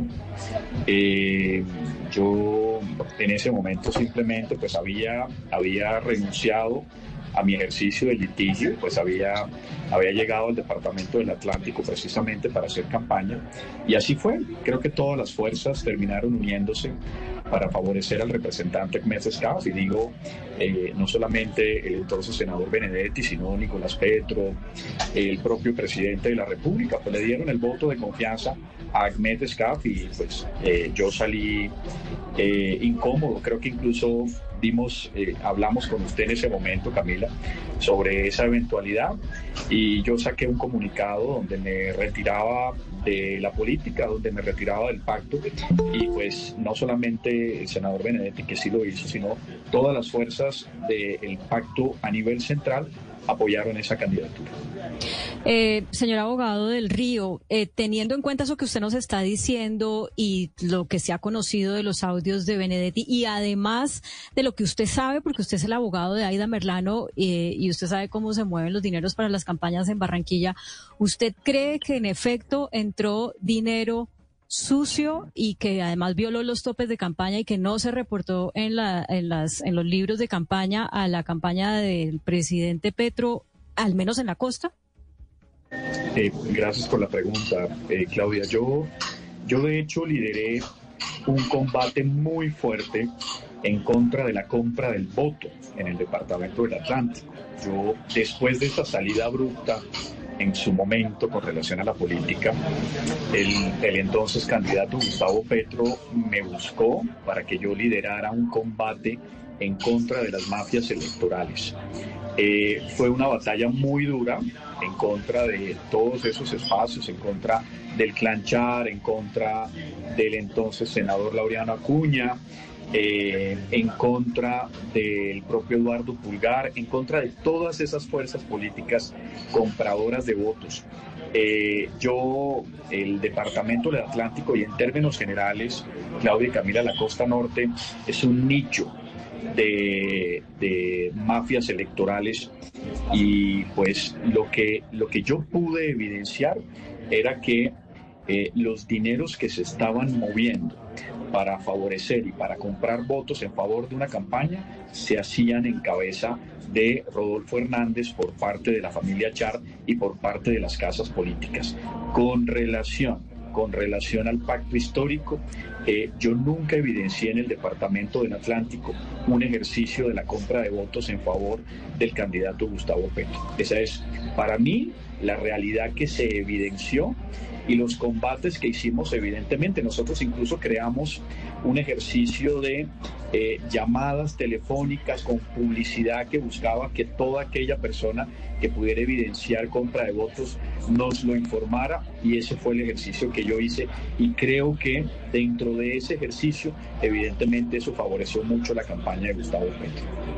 Usted, abogado del Río, ha venido diciendo que la Fiscalía quiere afectar la gestión de Gustavo Petro y de su gobierno y que incluso se han presentado entrampamientos. ¿Tiene también algo que ver la Fiscalía con estos audios de Benedetti? Yo no podría decir que la Fiscalía tiene que ver algo con los audios de Benedetti, no lo creo. Hay que separar dos temas, que es importante hacer. Eh, y es, una cosa es el proceso penal con relación al tema del robo donde participan, donde están involucrados eh, la señora Laura Sarabia, su empleada, la niñera, y una cosa muy diferente es lo que está advirtiendo el señor Armando Benedetti con relación a la campaña política. Son dos temas diferentes. Con relación al tema de las presuntas interceptaciones ilegales, donde se establecen una participación de miembros activos de la Policía Nacional a través de la DIGIN, estoy absolutamente convencido que hay una trampa por parte de la Fiscalía. Con relación al tema que tiene que ver de los audios del senador Armando Benedetti, pues él mismo ha dicho que él fue quien los entregó a la revista, entonces no veo ahí una participación por parte de la Fiscalía General de la Nación. Pero desde el punto de vista jurídico, ¿uno cómo puede interpretar estos audios con lo que tenemos, con lo que sabemos? Porque no existe una segunda o tercera voz quizá no hace falta contexto. Usted hasta ahora, desde el punto de vista jurídico, ¿qué, qué se puede hacer y cómo lo ve? Pues yo lo que estoy viendo, Sebastián, un gusto saludarlo, es que estos son unos, eh, lo que, lo que, lo que, lo que observo, porque pues yo no, yo no tengo eh, relación con, con, Armando desde hace, desde hace algún tiempo, pero lo que yo interpreto es que son unos audios de WhatsApp que él envía eh, a la señora Laura Sarabia y es eso lo que él le entrega a la revista Semana. Eso es, mi interpretación particular porque estaría especulando, advirtiendo qué puede ser eso. Es decir, eso es una entrega voluntaria de información por parte de Armando Benedetti eh, a la revista Semana. Ahora, sería importante que el propio Armando entregue aquella parte relacionada con las respuestas que le da Laura Sarabia a sus mensajes. Pero yo no veo aquí una intervención de la Fiscalía, veo una posición por parte de Armando Benedetti con unas eh, insatisfacciones desde el punto de vista del gobierno, pero repito, sería importante conocer el contexto completo, cuál fue la respuesta eh, de, de, Armando Benedetti. Me parece muy, muy precario y muy ligero eh, el tema de sacar audio sin contexto, además que no sabemos, hay algunos que lo relacionamos con una fecha específica, otros que no parecen tener relación con otros temas, no tuvieron hilo conductor, entonces sería bueno que eh, se entregara una información completa para hacer ese preciso, ese contexto eh, que me parece válida su pregunta, Sebastián. Doctor del Río, le pregunto por la campaña precisamente.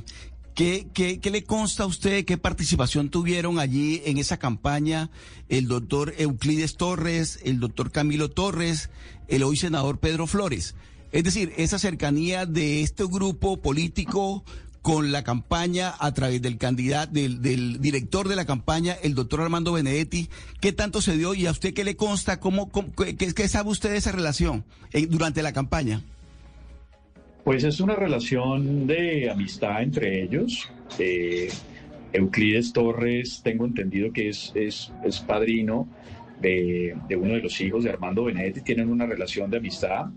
Eh, el propio Pedro Flores, que tiene una relación familiar también con, con Euclides, también es amigo de Armando Benedetti. Eh, pero en realidad lo único que yo vi fue un grupo de personas que tenían como propósito apoyar una campaña eh, política, no entendería, y sería muy bueno que nos lo aclarara eh, esas manifestaciones de Armando Benedetti sobre el ingreso de 15 mil millones de pesos. No, no, de, hecho, de hecho, lo que yo pude advertir en la campaña era un problema para conseguir recursos para enfrentar esa segunda vuelta y ese andamiaje poderoso que tenía eh, la familia Char apoyando la campaña en ese momento de Rodolfo y todas esas fuerzas corruptas. Eh, esa es mi única eh, evidencia.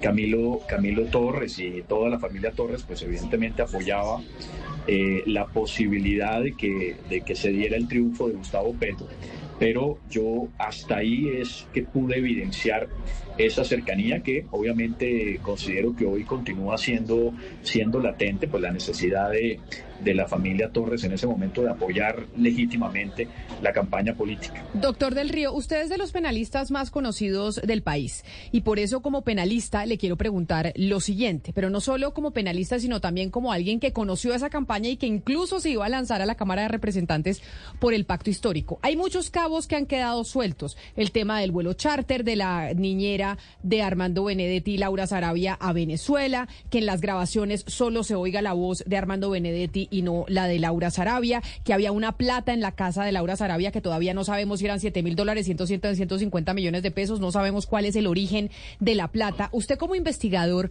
como penalista, que sí sabe atar esos cabos en investigaciones y que además ha venido trabajando en denuncias sobre compra de votos en campañas electorales, ¿Qué conclusión saca de todo eso? ¿Cuál es la, cuál es la hipótesis que usted como penalista podría plantear de lo que pasó en, eh, en esta situación entre Laura Sarabia y Armando Benedetti? Pues Camila, es, eh, yo pienso que tanto Laura Sarabia como Armando Benedetti deben aclarar las cosas. Para mí sería importante que Laura eh, nos contara un poco de lo que ha pasado, de cuáles son esas particularidades, eh, si esto es una guerra personal, si este es un problema interno, pues que se establezcan cuáles eran las, las necesidades eh, Benedetti advierte un tema de eh, unos ministerios, Laura Sarabia dice que no es así. En fin, yo, yo eh, lo primero que establecería es que si ingresaron 15 mil millones de pesos, pues que el señor Benedetti nos diga pues, pues cómo ingresaron. Él advierte que eh, si él dijera de dónde salen esos 15 mil, eso sería un problema, pues nos gustaría a todos, que incluso los que hicimos parte de la campaña, conocer. De hecho, de hecho yo en su momento mantuve o, consideré importante distanciarme en el escándalo de Nicolás Petro, porque me parecía absolutamente inaceptable el tema de que eh, presuntamente se estuvieran recibiendo unos dineros de personas en entredicho. Además que, entre otras cosas, eh, ese combate fuerte contra las marchas electorales pues fue un riesgo hacia, hacia mi propia vida y el de mi familia y sería importante saber eh, esas particularidades. Yo creo que aquí el ejercicio natural es que cada uno nos diga qué fue lo que ocurrió. Hay muchísimas cosas que quedan en el aire y que deben investigarse a plenitud. Lo único que yo sí le puedo decir, una cosa importante, Camila, y es lo siguiente, eh, sobre la presunta orden de Laura Sarabia de interceptar números. Mire que es imposible que eso hubiera ocurrido y le voy a explicar jurídicamente por qué. La propia Laura Sarabia denuncia el hurto y esa denuncia abre una investigación penal. Investigación penal donde se hubiese podido interceptar, de hecho, por, intentar interceptar legalmente es que se descubre la otra. Si Laura Sarabia tenía una investigación abierta donde ella era víctima y donde se podía interceptar legalmente, ¿por qué Laura Sarabia va a dar la orden de interceptar ilegalmente en el otro extremo del país? Eso me lleva a mí a establecer que Laura Sarabia no ha dado ninguna orden para esa interceptación, pudiéndolo hacer legalmente. Ahora, sobre el tema de los vuelos, sobre el tema de, la niñera, eh, también pienso que con relación a la niñera hay algo que ella tampoco nos ha dicho.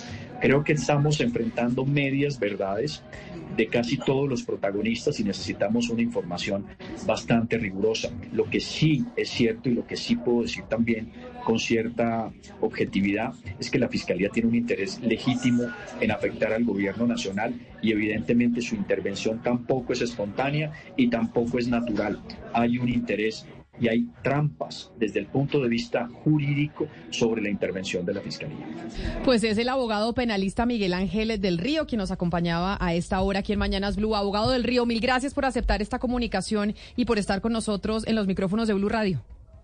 Camila, un saludo especial para usted, para su mesa de trabajo y también para todos sus televidentes. Gracias por la invitación. 12 del día, 53 minutos. Esa frase que dice Claudia, el abogado del río, medias verdades de todos los protagonistas. Y es cierto, aquí no hemos escuchado absolutamente toda la verdad de Laura Sarabia, ni toda la verdad de Armando Benedetti, ni de la niñera que le da la declaración a la revista Semana, ni mucho menos del presidente Gustavo Petro. Aquí hay unas fichas que todavía no encajan y que sería importante conocerlas y será labor de la Fiscalía intentar conocer esas fichas que no encajan, pero pues obviamente se enfrentan la Fiscalía del eh, doctor Francisco Barbosa a que muchos no la reconocen como una Fiscalía imparcial.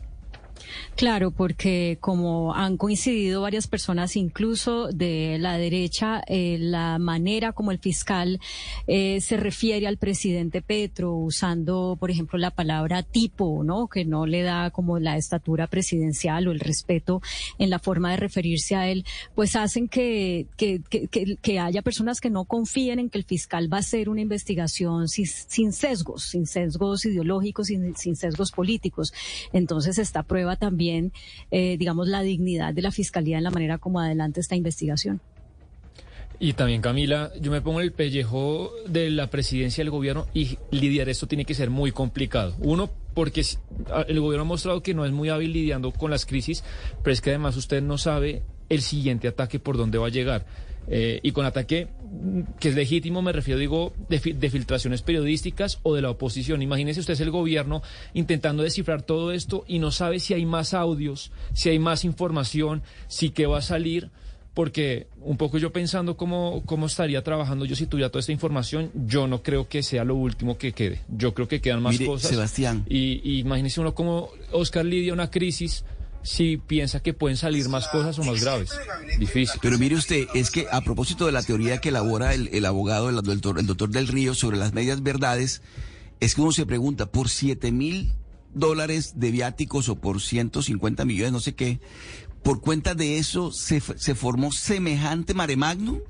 Es decir, uno dice, aquí alguien, aquí hay, lo que dice Camila, aquí hay piezas que no están encajando muy bien en el rompecabezas, porque, porque uno cree que a punta de medias verdades lo que están es eh, destruyendo una cantidad de, acuerdos políticos, bueno, todo lo que todo lo que está pasando alrededor de, este tema en, todo el país. Entonces, o se saben las verdades completas o se termina de saber las mentiras, pero aquí las cosas tienen que tener un orden y en este momento el orden es el que no aparece. Pero además el presidente... Here's to feeling that we belong and feeling part of something bigger. Here's to being there for each other and finding friends who become family. Here's to the talkers, the listeners, and the cooks. Absolutely the cooks. Here's to the ones we can't imagine not knowing. And here's to all the wonderful and powerful things that happen when we come together. Here's to us, all of us. To learn more, visit mychinet.com. Presidente Gustavo Petro trina muy temprano en su defensa a la funcionaria, su jefe de gabinete, Laura Sarabia, que ella estaba siendo víctima de mucha presión, que sufrió y que sufre mucho, y que ella no sabía lo que se estaba enfrentando. Y de hecho, Claudia se ha conocido que la jefe de gabinete, entrando a la casa de Nariño a entregar eh, pues su cargo y a sacar algunas pertenencias, sufrió un desmayo. Es decir, la presión que está sufriendo Laura Sarabia debe ser enorme en estos momentos porque claramente una mujer muy joven de 29 años que tuvo una gran responsabilidad eh, sobre sus hombros, pues hoy va a tener que enfrentar toda esta investigación para contar verdades que seguramente no quieren que se sepan. Según el reporte que hace nuestro colega Gerardo Aristizábal de Noticentro 1 CMI, esto sucedió cuando Laura Sarabia estaba entregando eh, las eh, pertenencias, eh, su equipo pues de, de, trabajo, ya al dejar el cargo, y que después de hacer eso, en algún momento bajando unas escaleras, trastabilló y cayó, que fue inmediatamente atendida por el personal médico de la Casa de Nariño y la Oficina de Comunicaciones reporta que no es la primera vez que ella sufrido o ha sufrido quebrantos de salud en el ejercicio de su trabajo. Eh, un, aspecto importante a tener en cuenta, aparte de la presión de, del que usted habla, Camila, es que ella tiene una tiene un bebé de un año y debe ser muy, muy, muy complejo estar afrontando todas estas, eh, esta situación tan difícil y saber que eventualmente eso puede afectar, digamos, la cercanía con su bebé. No, pues imagínese, pero de todas maneras, ese bebé tan chiquito, que también ella tenía una presión enorme, teniendo que manejar todo el gobierno nacional. Usted con un niño de un año no debe ser nada fácil. Acuérdese que esta es una situación muy compleja que está enfrentando la jefe de gabinete, pero la jefe de gabinete tenía el peso de todos los viajes del presidente Gustavo Petro en gira internacional, la comunicación con los ministros, los cambios de gabinete. Era la única persona que podía entrar a la oficina del presidente sin tener que llamar a la puerta. Todo esto también con un bebé de apenas meses. Sí, uno no, no se explica muy bien, Camila, porque ya era suficientemente demandante el cargo y bueno, ella está en todo su derecho de haber tomado como mujer la decisión de combinar estas dos actividades tan demandantes, ¿no? La de ser una mamá primeriza de un recién nacido con una actividad tan fuerte como la de jefe de gabinete, pero además ella le puso, digamos, se puso más en el, en el protagonismo. Ella, recuerdo, lo hemos comentado aquí, de un par de entrevistas, eh, incluso a medios internacionales habló, eh, opinó, eh, algo que no es usual para ese cargo. Entonces ella misma le puso, digamos, eh, desde mi punto de vista, más presión a su cargo. y agréguele a eso, agrégalo a eso, Claudia, la situación legal, la situación jurídica, judicial en este momento. Porque estamos hablando de delitos como peculados, como, como abuso de autoridad, delitos que estarían comprometiendo inclusive su propia libertad. Es decir, e, e, es, la presión es tal que, por supuesto, que eh, es un momento muy difícil de una persona tan joven, 29 años. Eh, sí, es, un, es muy, muy compleja la situación que está viviendo la doctora Sarabia en estas circunstancias tan extraordinarias, tan complejas y tan especiales en su, en su situación. Pero además el presidente Camila se queda sin la persona que le organizaba la vida política. Y, y todavía nos queda... Una persona que es caótica, además, que es desorganizada, Vamos a ver qué va a hacer. Y pues vamos a ver a quién nombran. Sobre todo, quién va a ocupar ese cargo de organizar la agenda del presidente Gustavo Petro, que llega tarde a todas partes y que llega tarde incluso con la jefe de gabinete al lado diciendo y explicando que pues él no tiene noción del tiempo y que se queda hablando y dedicándole pues minutos eh, en las reuniones a quienes están eh, sentados con el mandatario. Pues así arrancamos la semana con una crisis enorme en la Casa de Nariño, no orquestada por la oposición, sino directamente por las manos derechas del presidente Gustavo Petro. ¿Cuál va a ser la respuesta del gobierno nacional? ¿Se podrá recomponer la coalición eh, de gobierno en el Congreso de la República para adelantar las reformas? Eso es lo que veremos en el desarrollo de los días que vengan. Hasta aquí llegamos nosotros en Mañanas Blue. Sigan conectados ustedes con eh, Blue Radio porque ya llegan nuestros compañeros de Meridiano. A esta hora, en Blue Radio, las historias, las primicias, los personajes, la música y la tecnología en Meridiano Blue. Con Ricardo Ospina, Silvia Patiño y Octavio Sazo. Es la una de la tarde en punto, seguimos en Blue Radio, es un gusto saludarlos comenzando semana en Meridiano Blue, hoy es lunes 5 de junio, cielo parcialmente despejado en Bogotá y una temperatura de 18 grados centígrados. Con noticias en desarrollo, la más importante sin duda es la crisis política que afronta el gobierno del presidente Gustavo Petro, con muchas noticias que también tienen incidencia en la agenda legislativa, en la Cámara de Representantes, lo que está ocurriendo hoy también con la guerrilla del ELN y el inicio de un eventual cese bilateral del fuego que se daría en cuestión de días. Pero iniciamos justamente con la expectativa de la posibilidad de un Consejo de Ministros hoy para analizar la situación difícil que afronta el gobierno en materia política. Santiago Rincón, ¿qué sabemos de esa posibilidad? Porque se había hablado de esa reunión por la mañana, pero el presidente se ha concentrado en discutir el cese bilateral del fuego con el ELN. Sí, señor Ricardo, muy buenas tardes. Puedo confirmarle, acaba de terminar esa reunión que sostuvo el presidente Gustavo Petro durante varias horas aquí en Palacio de Nariño con la cúpula militar y los negociadores del gobierno con la guerrilla eh, del ELN. Le dio prioridad a este asunto esta mañana. En esa reunión incluso estuvo la vicepresidenta Francia Márquez, además, como le digo, de la cúpula militar y el director de la policía. Y sí, está confirmado que el presidente Gustavo Petro sostendrá un consejo de ministros que no se había previsto aún esta mañana, aunque lo hace todos los lunes, pero en un inicio nos informaron que la agenda del presidente sería privada, pero ya ha convocado a todo su gabinete para esta noche para analizar varias cosas, Ricardo. Primero, el pronunciamiento. ¿En qué sentido debe ir ese pronunciamiento más amplio que entregue el presidente a los medios de comunicación? Porque se ha pronunciado toda la mañana a través de su cuenta de Twitter, pero se espera que haya una rueda de prensa mucho más extensa sobre esta crisis que se ha derivado de ese enfrentamiento entre el ex embajador Armando Benedetti y la ex jefe de gabinete Laura Sarabia, así que estaremos muy atentos porque sí se confirma la reunión esta tarde. También tendrá espacio para la reunión con el fiscal de la Corte Penal Internacional, que será a las 5 de la tarde, que había anunciado el propio presidente Gustavo Petro Ricardo.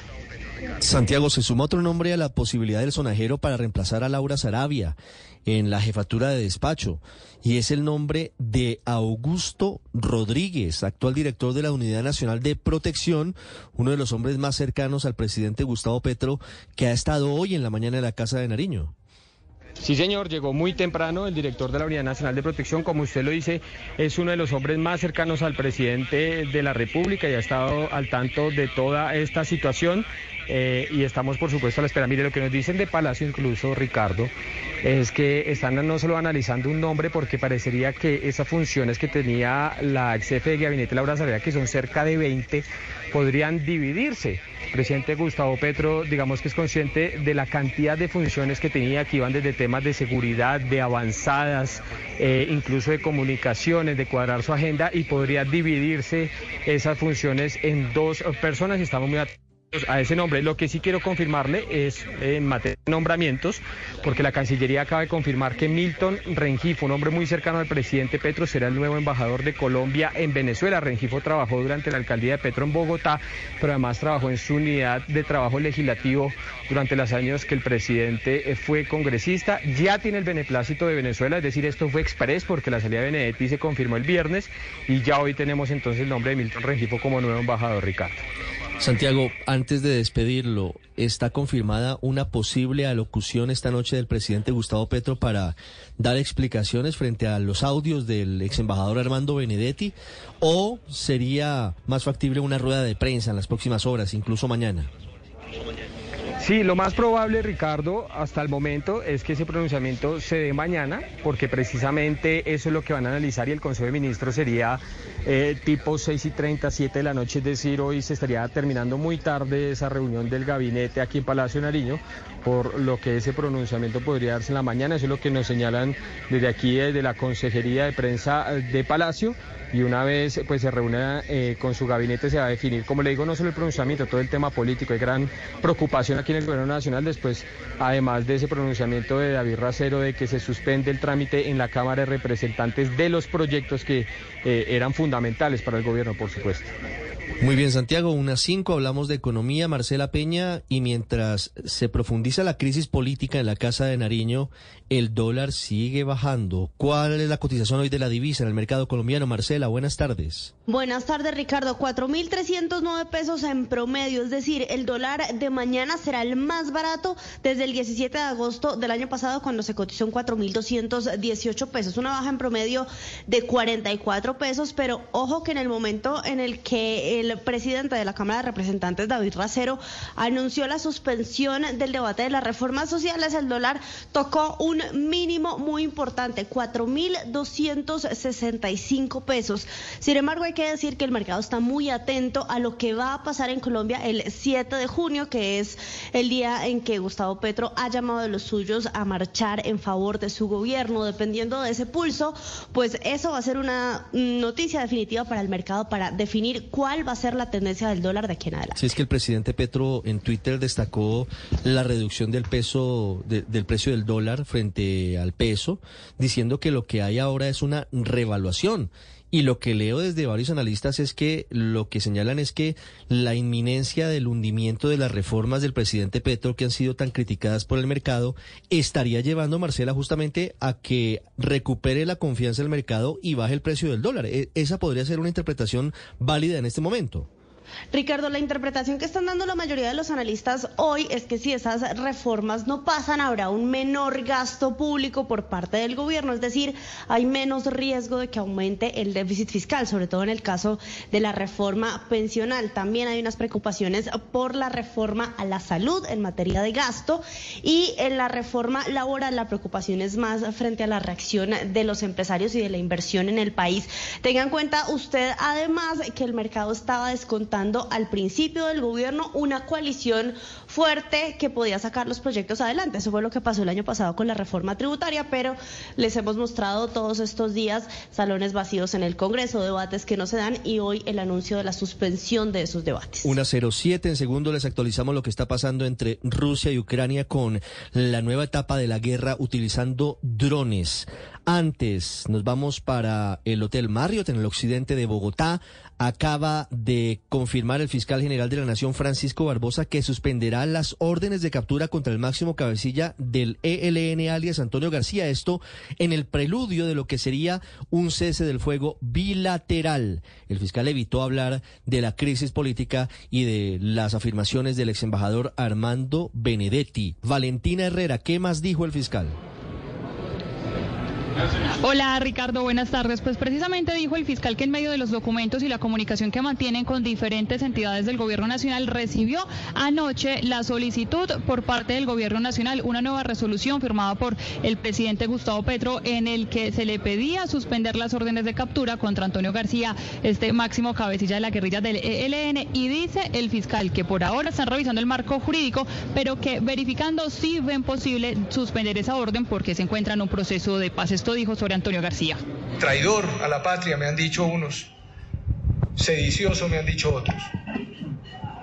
Yo nunca he cargado un fusil. Eso dice el Código Penal cuando me hablan de sedición. Nunca. He cargado constituciones y leyes en la mano. Esa es la voz del fiscal general hablando en respuesta a quienes le han dicho que es sedicioso por haber pedido a los integrantes de la policía y del ejército que no obedecieran órdenes del presidente de la República que consideraran que van en contra de la ley. Incluso el presidente Gustavo Petro el pasado viernes desde la escuela militar dijo que esto debía ser